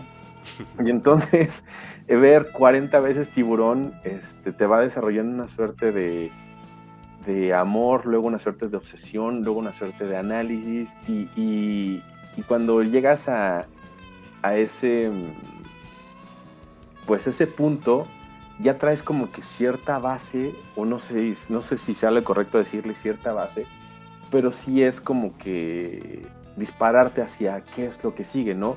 ¿Qué voy a ver que me va este, a, a fascinar o a encantar el ojo? En el caso de, de ellas de tiburón, pues lo analizaron de todas las formas habidas y por haber, porque ver repetida una película, pues como que te, te pone al tanto de, de dónde están las costuras de la película, ¿no? O de repente que como se ve el tiburón falso, o, o las actuaciones, este, o las intenciones de, de la película, ¿no? Porque ver algo tantas veces como que te puede llegar a, a cubrir todos esos puntos que no viste en una, en una primera mirada, ¿no?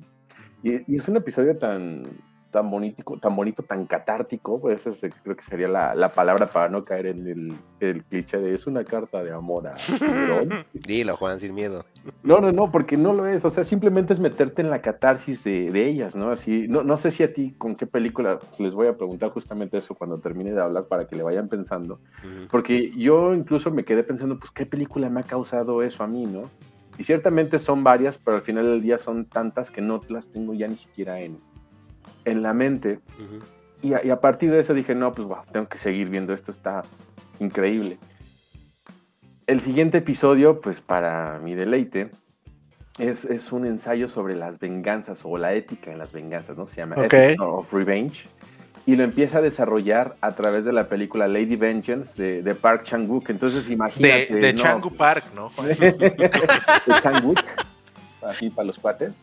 Este, y, pues yo fascinado, ¿no? Porque si a, uno de mis temas favoritos en, el cine creo que inconscientemente son, son las venganzas, ¿no?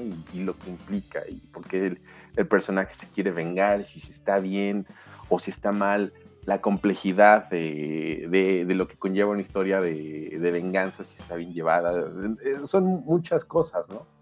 Y, al mismo tiempo de que nos va desarrollando un poquito Lady Vengeance, pues va metiendo de otras películas, este, otras películas. Y, este, y, pues yo me quedé pues igualmente cautivado, ¿no? Con, con lo que estaban mencionando.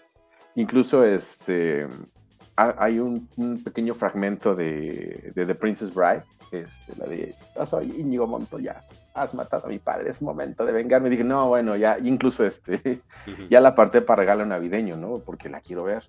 Okay. Este, el tercer episodio, pues habla sobre los, los antihéroes, ¿no? Y se llama But I Don't Like Him, o, ¿por, qué no me, ¿Por qué no me gusta?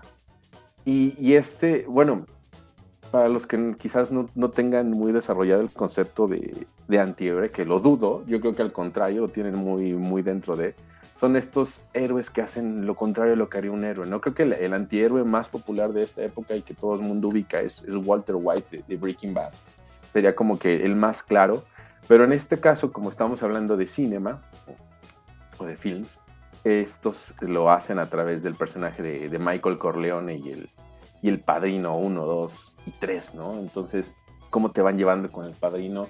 De repente también te meten a personajes que ha interpretado Robert De Niro con, con esa dupla que hizo con Martin Scorsese en los 80s, como en, en Raging Bull, en Taxi Driver o en The King of Comedy. Y bueno, yo hasta ese punto me quedé así como de, wow, ya ahí paré, ¿no? Al siguiente día me eché los otros tres episodios que si bien ya cambian el, el tono, no dejan de ser interesantes el cuarto episodio se llama La dualidad de la apariencia o The Duality of Appeal y, hablan de, la animación y cómo debe ser un personaje atractivo y cómo se confunde el concepto de, personaje atractivo con dibujarlo para que se vea bien a todo lo que conlleva para que algo sea atractivo, ¿no? no porque no es nada más lo visual, sino que cómo está compuesto el personaje, su psicología, su movimiento, sus gestos, etcétera. Todo eso este, forma parte para, para el appeal el quinto este, es la Film versus Television o las películas contra la televisión. Y nos habla un poco de la historia de la tele en comparación del cine y cómo en estas épocas, este, pues yo creo que a raíz del streaming, yo le echo mucho la culpa a esa, a esa que, este, huelga de, escritores que hubo en, en, 2010 que, nos, que para mí nos trajo como una suerte de, de época dorada para la televisión, que es donde salen cosas como Mad Men y demás, ellos lo, ellos lo hacen un poco más atrás y mencionan a, Los Sopranos como esa, esa serie disruptora que, que como que rompió la forma del lenguaje televisivo contra el, lenguaje cinematográfico y empiezan a mezclarse muchos elementos que ahora hacen que, que no distingamos bien el, cine o la tele, ¿no? ¿Cuál es la mejor experiencia si el cine o la tele? Tema ampliamente platicado con, en, Fugitivos, ¿no? Este, y el sexto episodio, que se llama Profano o Profundo, Profane and Profound, pues nos, nos habla de, nos reinterpreta una película de acción del director Walter Hill que se llama 48 Hours o 48 Horas, con Nick Nolte y este, Eddie Murphy, como es la, primera actuación seria de, de, Eddie Murphy, de esta, esta pareja de, de un policía y un este, convicto, cómo tienen que convivir para poder este, atrapar a, un objetivo en común que tienen ellos. Y, desmenuza la película de una forma tan interesante que, en los ochentas este, no, no había esa, esa referencia. ¿no? Ahorita traemos mucho el tema de la discriminación y el tema racial como muy, muy en automático, pero aquí es esa forma de, de transmitirlo y desarrollarlo, este, pues sí te dejan con muchas ganas de ver 48 horas de, Walter Hill. Que yo recuerdo esa película cuando era niño, pues en, realidad yo la tenía ubicada como una película de acción. Y ya seguramente ustedes también, si es que la ubican o la vieron. Pero pues trae muchas cosas más muy interesantes, ¿no? Y ahí termina este, estos videoensayos llamados Quad, una mirada al séptimo arte, se las recomiendo muchísimo. Este, y, ahora sí que pues, van a ser una hora y media de su tiempo o de su vida muy bien aprovechados. Sin embargo, este, ya para dejarles también hablar un poquito, yo pensé que el, documental se iba a ir un poquito más hacia la línea de, no sé si ubicas este documental, Alec, igual a lo mejor Mike también porque lo llegaron a pasar en, en abierta, en canal 11 o 22, si no mal recuerdo, que se llama The Story of a Film, An Odyssey. Sí, claro que es un documental de 15 episodios que dura creo que 10 o 12 horas, pero pues te lo van transmitiendo por episodio y pues tenemos la historia de, del cine a izquierda y derecha. Y les recomiendo mucho que lo vean a través de la Wikipedia porque tiene la lista, en la lista de episodios, tiene la lista de películas. Y ahora sí que si les interesa el cinema como a Mike, este, he interesado desde la semana pasada con, y el tema que nos va a traer después, mm. este, creo que pueden este, encontrar una muy amplia lista de películas para que le echen un ojo y, este, y sigan con esta maravilla que es el cine, ¿no? No nada más desde el punto de vista de entretenimiento, que es importante, pero también desde el punto de vista de autor o de los discursos o de las corrientes fílmicas, este, mm, ideologías de países, etcétera, ¿no? Todo eso, todo eso que conforma el cine. Y ahora sí. ¿Ese es, ¿Ese es como para entrarle a Juan o tú sientes que es más para los adeptos? Esta de Ward yo creo que lo, puedes, lo pueden considerar como una muy buena entrada. Este, Ahora sí que si les interesan, ahora sí que un poco más el cine de arte, que no me gusta mucho ese concepto del cine de arte, porque pues, en sí, Porque el cine es arte. El, cine es arte, ¿no? Es como muy tonto decir cine de arte. ¿También tiene es arte? ¿Mandé? ¿Titane también es arte? pues no, no, forma... siempre, a veces, de una forma podría hacerlo, ¿no? Hay, hay, pues, lo, maravilloso del arte es que si te posicionas de una forma, puedes justificarlo y darle el valor artístico que le que, pudiera tener o no tener, ¿no? Pero bueno. Este, sí les recomiendo ver War. Sí es una muy buena entrada para, para esto o para conocer amplio e, estos discursos, estos, estos ensayos que se me hicieron interesantes y, muy bien aterrizados para, para, lo que pretendían ser. ok. ¿De Netflix, Juan? Sí, este está en, Netflix. Este, Hoy puro capítulo, puro este temazo de Netflix, ¿eh? 2.99 con todo. Están desquitando el 2.99 con todo. digo que yo me puse a buscar en Amazon y en, HBO para traer, este, incluso en, Apple TV, para traerles algo interesante. y no hay nada, dice Juan. Puro Netflix, quién sabe qué pasa. Y, ahorita pues como que me llamó más la atención lo que tiene Netflix, ¿no? Digo, también tengo ahí pendiente en, en, la Apple TV la de Shrink in the Next Door. Este pero bueno, este, no sé si quieran preguntarme algo más o si ya quieran pasar al siguiente tema, porque creo que aquí ya me extendí mucho. Gracias por invitarnos a tu podcast, Juan. Muy agradecidos. Ah, les preguntaba, ¿cuál es la película que les, que les hizo enamorarse de, del cine? A ver, no, no, no, vas, Mike, vas, Mike. ¿Yo? Es que es una pregunta bastante ruda, si lo piensas con todo lo que has bueno, yo, yo, yo sí tengo ya mi respuesta. Que, que no sea de Kubrick.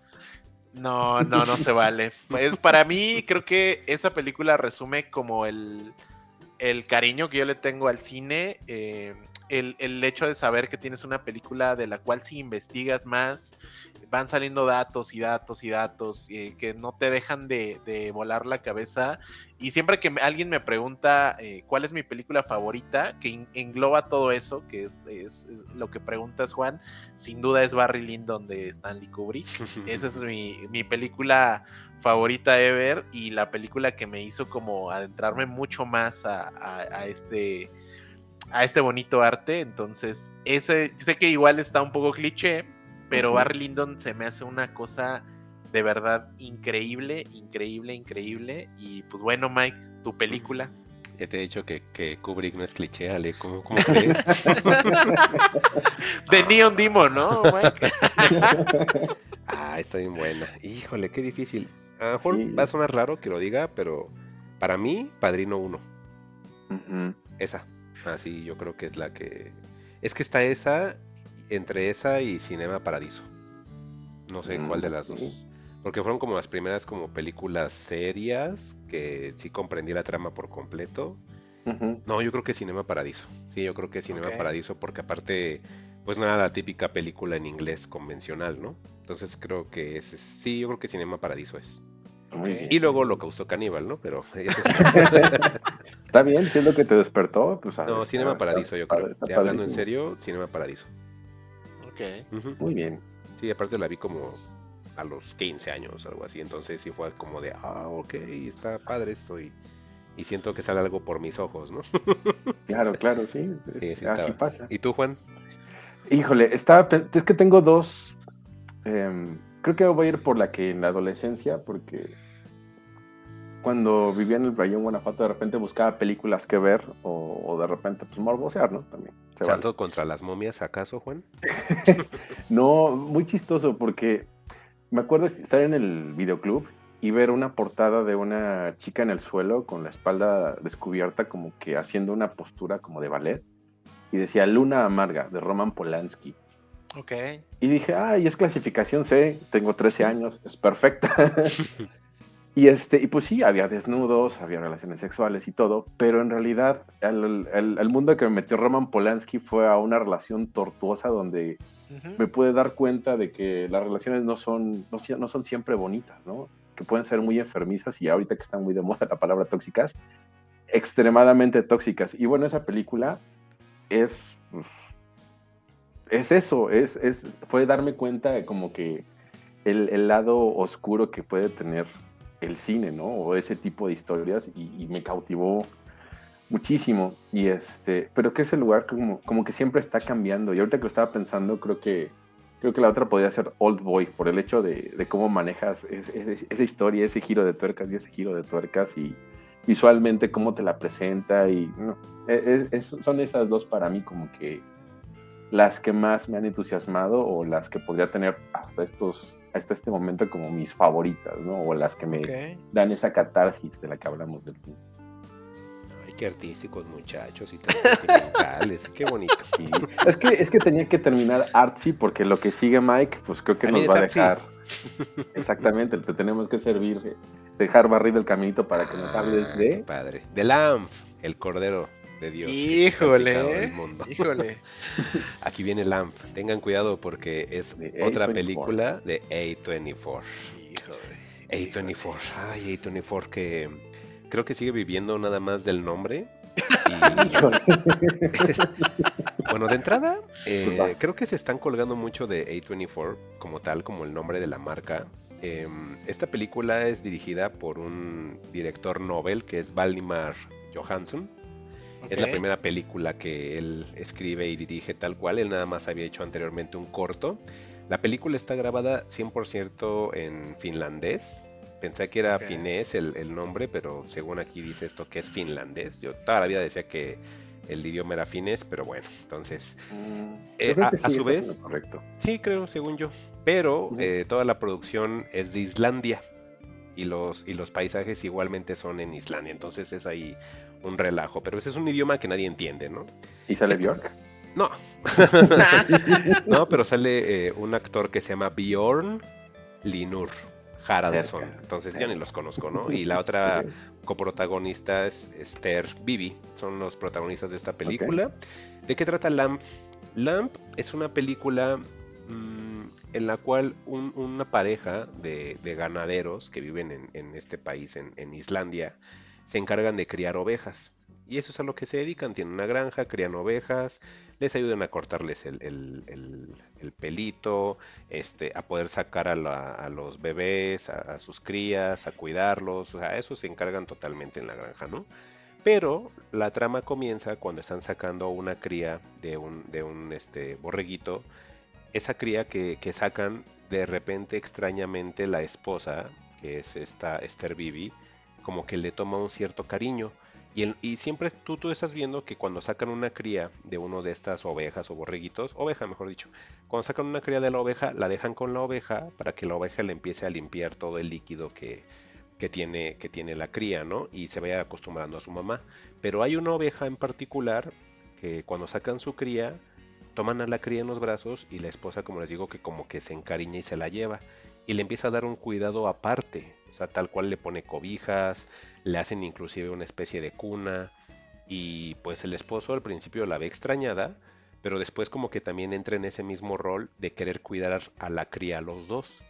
O sea, como cualquier perro de la colonia condesa. sí, ándale, que es un perrijo. Ese es un, un lambijo. un borreguijo. un borreguijo, ándale, sí. Una ovejija. Bueno, ya, perdón. está viendo muy raro. Le estamos quitando la seriedad que A24 nos trae en sus películas, muchachos. No hay que hacer eso. Entonces le empiezan a crear como que de más. Y pues conforme va pasando la película te das cuenta que no tienen hijos, que nada más es la pareja. Le hacen ya su cunita, le empiezan a poner que las cobijas, le ponen su biberón.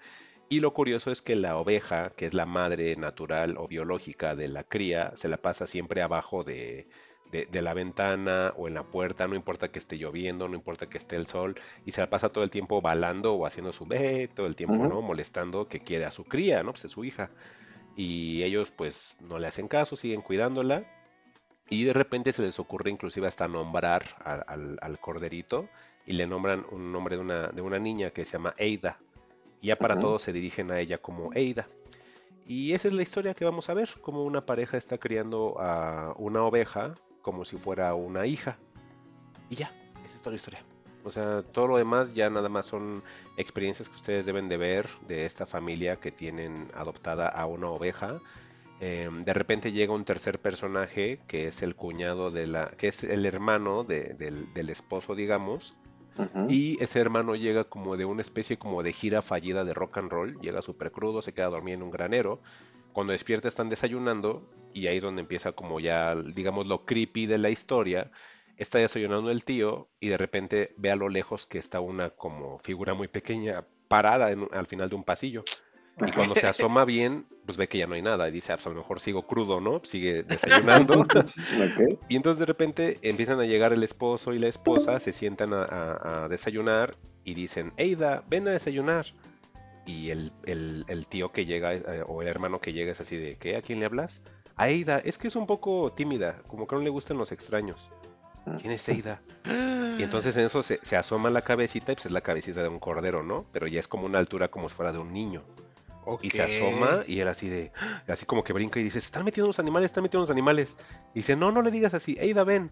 Y cuando entra Eida a escena, te das cuenta que es un, ya no es un corderito al 100%, sino que es como una especie de híbrido entre niña y cordero. o sea, ya se humanizó ya. Se humanizó tanto que se convirtió así. Entonces las piernitas son como piernitas de niña.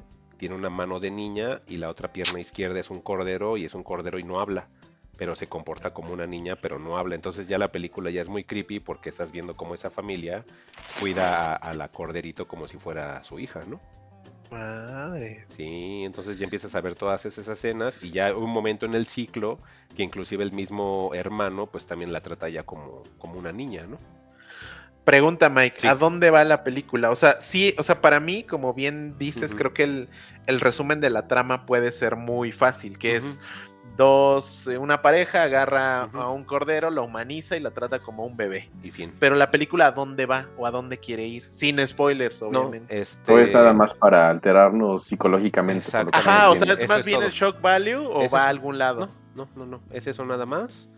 Y ya al final, pues llega a haber una situación que como que te hace pensar entonces en esta onda de los híbridos, hacia dónde va y es todo lo que te ofrece la película. A mí me llamó la atención, empecé a investigar y me di cuenta que esto está basado en un cuento folclórico, mm, igualmente de, de, Islandia, en el cual hay mucho trato de animales con humanos y hay cuentos en los cuales hablan de estos animales como híbridos y que hay híbridos tanto de perro, de oveja, de toros, de vacas Y, pues sí, hasta inclusive cuando lo empiezas a buscar en internet, hasta te ponen así como pequeños escritos y dibujos de personas en las cuales ponen a un toro humanizado, a una vaca humanizada, a un cordero. Entonces es como una onda muy de ellos. Y entonces A24 dijo, ah, mira, ese cuentito está curioso, lo voy a adaptar a, a una película. Lo que a mí me llamó la atención es de que te la vendían como una película de terror y la película más calofriante, pero no, o sea, es- no, no, no es así. Ya saben que de Pues repente. mira, más y bien no eso. terror, pero sí te la vendían como algo perturbador. Ujú, No, no hay, no hay tal. O sea, lo único, lo único perturbador es, ese, es, es la escena del tío que les comento, ¿no? Que ves a lo lejos un- una niñita parada, no lo tomas como bien la forma y de repente cuando se te asoma en la, como en, en la orillita de la puerta, dices, ay, caray. y es lo único, ¿no? Pero después ya cuando te, te acostumbras al, al- al híbrido, pues ya se pierde todo, ¿no? Ya es así. "Ah, Lo- los más sabes". efectos, Mike, eh, bien logrados. Sí, la criatura sí es creíble o se ve ahí como medio CGI. Este, sí siento que son prácticos, Alec, porque realmente la botarguita que han de usar, como normalmente no se la pasa tanto tiempo caminando y casi siempre la están cargando, pues, Ajá. es, es la cabecita de un cordero, entonces no es como tan algo tan complicado. Lo que sí es de aplaudir son las eh, son las escenas de los paisajes, porque son paisajes naturales 100%. Entonces si ves tomas muy bonitas de las montañas, eso me gustó. La música es inexistente tipo de Witch, en el cual casi no te ponen música y todo es como ambiental. Ajá. Entonces, sí. Eso dices, viento, "Ah, ujú", como que la película te va llevando a que piensas que va a pasar algo así extraño ¿Y no? y, y nunca pasa, ¿no? Y ya hasta el final nada más hay una escena que dices, ay, qué raro. Pero no os voy a decir qué es, ¿no? Pero sí, sí es así de, ¿cómo? Ajá, así de, ¿qué? ¿Qué, qué onda? Y ya, eso es lo único que llega a pasar al final, pero toda la película es esta pareja cuidando de, de Ada. Obviamente más adelante pues ya te dan pistas de por qué le ponen el nombre de Ada, que, por, qué, por qué es la relación de ellos así. Eh, Ya es como que un poquito más este invertirle en el desarrollo de los personajes, que es poco, pero lo hay. Y la escena final les digo, si es así de, ah, ok, qué raro. Ajá, si te quedas así como, ¿cómo no, no esperaba esto? No tiene explicación alguna. Nada más es el final, pero ese es un final que dices, qué raro final. Ah, ok. Entonces podríamos definir como Lamb, la película que ofendió a la colonia condesa. Como- Es que aparte yo ya había visto una película de híbridos, no sé si ustedes la llegaron a ver, que se llama Splice. No. Splice. Es como una mujer que tenía como una cola Ah, larguísima. sí, claro, sí. Y sí, también sí. ella era criada por un científico como si fuera Sí. su hija. Entonces, ajá, Sí, desde sí, niñita. cierto, Y se me figuró mucho. Y Splice no es nada famosa, pero y está regular. Y es un científico que como, científica, perdón, que se encariña mucho con, con esta criatura. Y así lo sentí de la misma manera. Yo me imaginaba por los trailers y que porque era de A24, yo esperaba algo como Black Sheep. No sé si vieron Black Sheep, de la oveja que se pone como mal y que come humanos y todo. Ajá. Yo imaginaba algo así, pues era de terror, ¿no? Pero no, la Mm. trama es así, es muy simple. Este, tiene muchísimas tomas contemplativas. Entonces, es de esas películas de A24 que las quieren como tratar de vendértelas como artísticas y no lo son. Y quiero pensar que ese es otro flop de, de A24. La película dura Oye. una hora 40. ¿La recomiendas Mm, o con pincitas. o no? No, yo creo que no. Yo no, yo no la recomendaría. Porque la trama, todo lo que tú vas a empezar a ver en esas casi dos horas, lo ves en los primeros 15 minutos. O sea, después de los Ok. 15 minutos, que es el shock de ver a la niñita Cordero, ya de ahí en adelante, pues ya nada más es ver cómo se comporta la familia y el final. Y es todo. Sí, y es que no sé si sea como una suerte de cliché del cine nórdico, porque vi una película igual este, que filmaron en, en Islandia de unos hermanos que se pelean en una granja, igual que crían, crían ovejas, ¿no? Y, y son, son así muy lentas porque justamente como que todos quieren retratar ese paisaje y el, el sonido del viento y cómo se mueve el pasto Así es, y- así y, es, demás. Y como que, te digo, creo que todos esos como que caen en, en ese cliché, ¿no? Sí, o a lo mejor esa es su forma de representar el cine, Juan. Entonces sí lo entendí totalmente que es algo muy de ellos. Es interesante, puede ser un poco para nada más ver la película de qué trata, como recomendarla y decirte es que está muy buena, ahí es donde yo no lo haría. O sea, nada más sí te puedo decir que es, es interesante la primicia, no pasa nada si no la ves, pero estaría como curioso si no estás como acostumbrado a ese tipo de situaciones híbridas, verlas, y más porque la familia se comporta como si, si fuera una niña real y se ofenden si, si le dices que es un animal, ¿no? Entonces, eso es como curioso ver cómo los hombres llegan a adoptar roles que no deberíamos de adoptar con los, con los Que todo- animales. Que todo queremos humanizar, ¿no? Ajá, exactamente. Y eso también es un grado de violencia, por más de que le pongas el suétercito al perro, Y que lo lleves que en carreola. te lo lleves en De- carreola. deja eso, ¿eh? Yo justamente hoy fui a la barbacoa y este Y te enojaste Había- porque no dieron su taquito dorado al perro, ¿no? Sentado. no había una, un par de señoras, ya saben, de ahí de la, de la condesa, y este, y llevaban un chihuahua en una carreola. Y yo dije, ¿qué Ujú, pedo? Sí. Pero es un, o sea, pero eh, digo, hay genios los, los marqueteros y los que venden cosas para el mercado de perros. O sea, pero no era una carreola de bebés adaptada, No. era una carreola de perro. Sí, sí, Sí, es de perro ya. Sí, yo y también he eso visto está muy cabrón. Sí, sí, está muy cañón. Entonces, pues no humanicen a los perros porque eso también es violencia, ni a los gatos. O sea, está chido que los quieran, pero Ni a los hurones. Sí, no sabemos si algún día, si algún día vamos a necesitar de su animalidad, si es que la palabra existe, para alguna emergencia. Entonces tengan cuidado. Muy Y bien, no Mike. hagan eso. Y pues no sé si tengan algún comentario final. Estamos por terminar esto. Pues, pues, como siempre, saludos a la colonia condesa. Reco- Recojan la caja de sus perritos cuando Ujú. este, los saquen a pasear, no sean, no sean feos. Y, y, pues qué mal, yo me esperaba más de Lamp. Este, sí tenía como que esa idea de que podía irse hacia el lado de algún culto Ujú, o yo algo relacionado al borrego. Este, Ujú. Así A la más interesante aunque que sea, esto, ¿no? Ujú. Exacto. Sí, o por no. lo menos como tirándole al planeta de los simios, ¿no? De los borregos contra los humanos. Pero bueno, pues ya, dejémoslo así entonces. Pues sí. Y Pues ya, Alex entonces, tú. Pues nada, creo que sí, o sea, sí se quedó muy corta, pero sí, sí, Sí. había escuchado que en realidad la película era como, pues como un intento de algo, pero no, no llegaba a ningún punto y eso era, era como complejo. Pero bueno, pues igual, igual sí le entro después. Sí, nada más como para curiosidad. Y bueno, pues hemos llegado al final de este episodio. Recuerden que pueden encontrar este y los demás episodios en Spotify, en Apple Music, en Google Podcast y síganos en Twitter. Estamos como arroba fugitivosmx. Yo soy Mike-Santana. ¿Y tú, Juan? Yo soy arroba Juan-XHU. Alec, Pues yo soy arroba Alec Palma, nos escuchamos en el siguiente. Cuídense. hasta luego. Y no va a sonar la música para mí.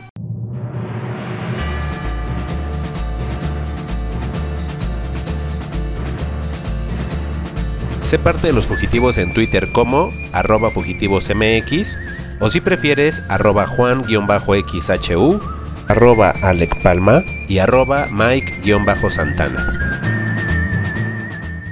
Fugitivos. Historias para el camino.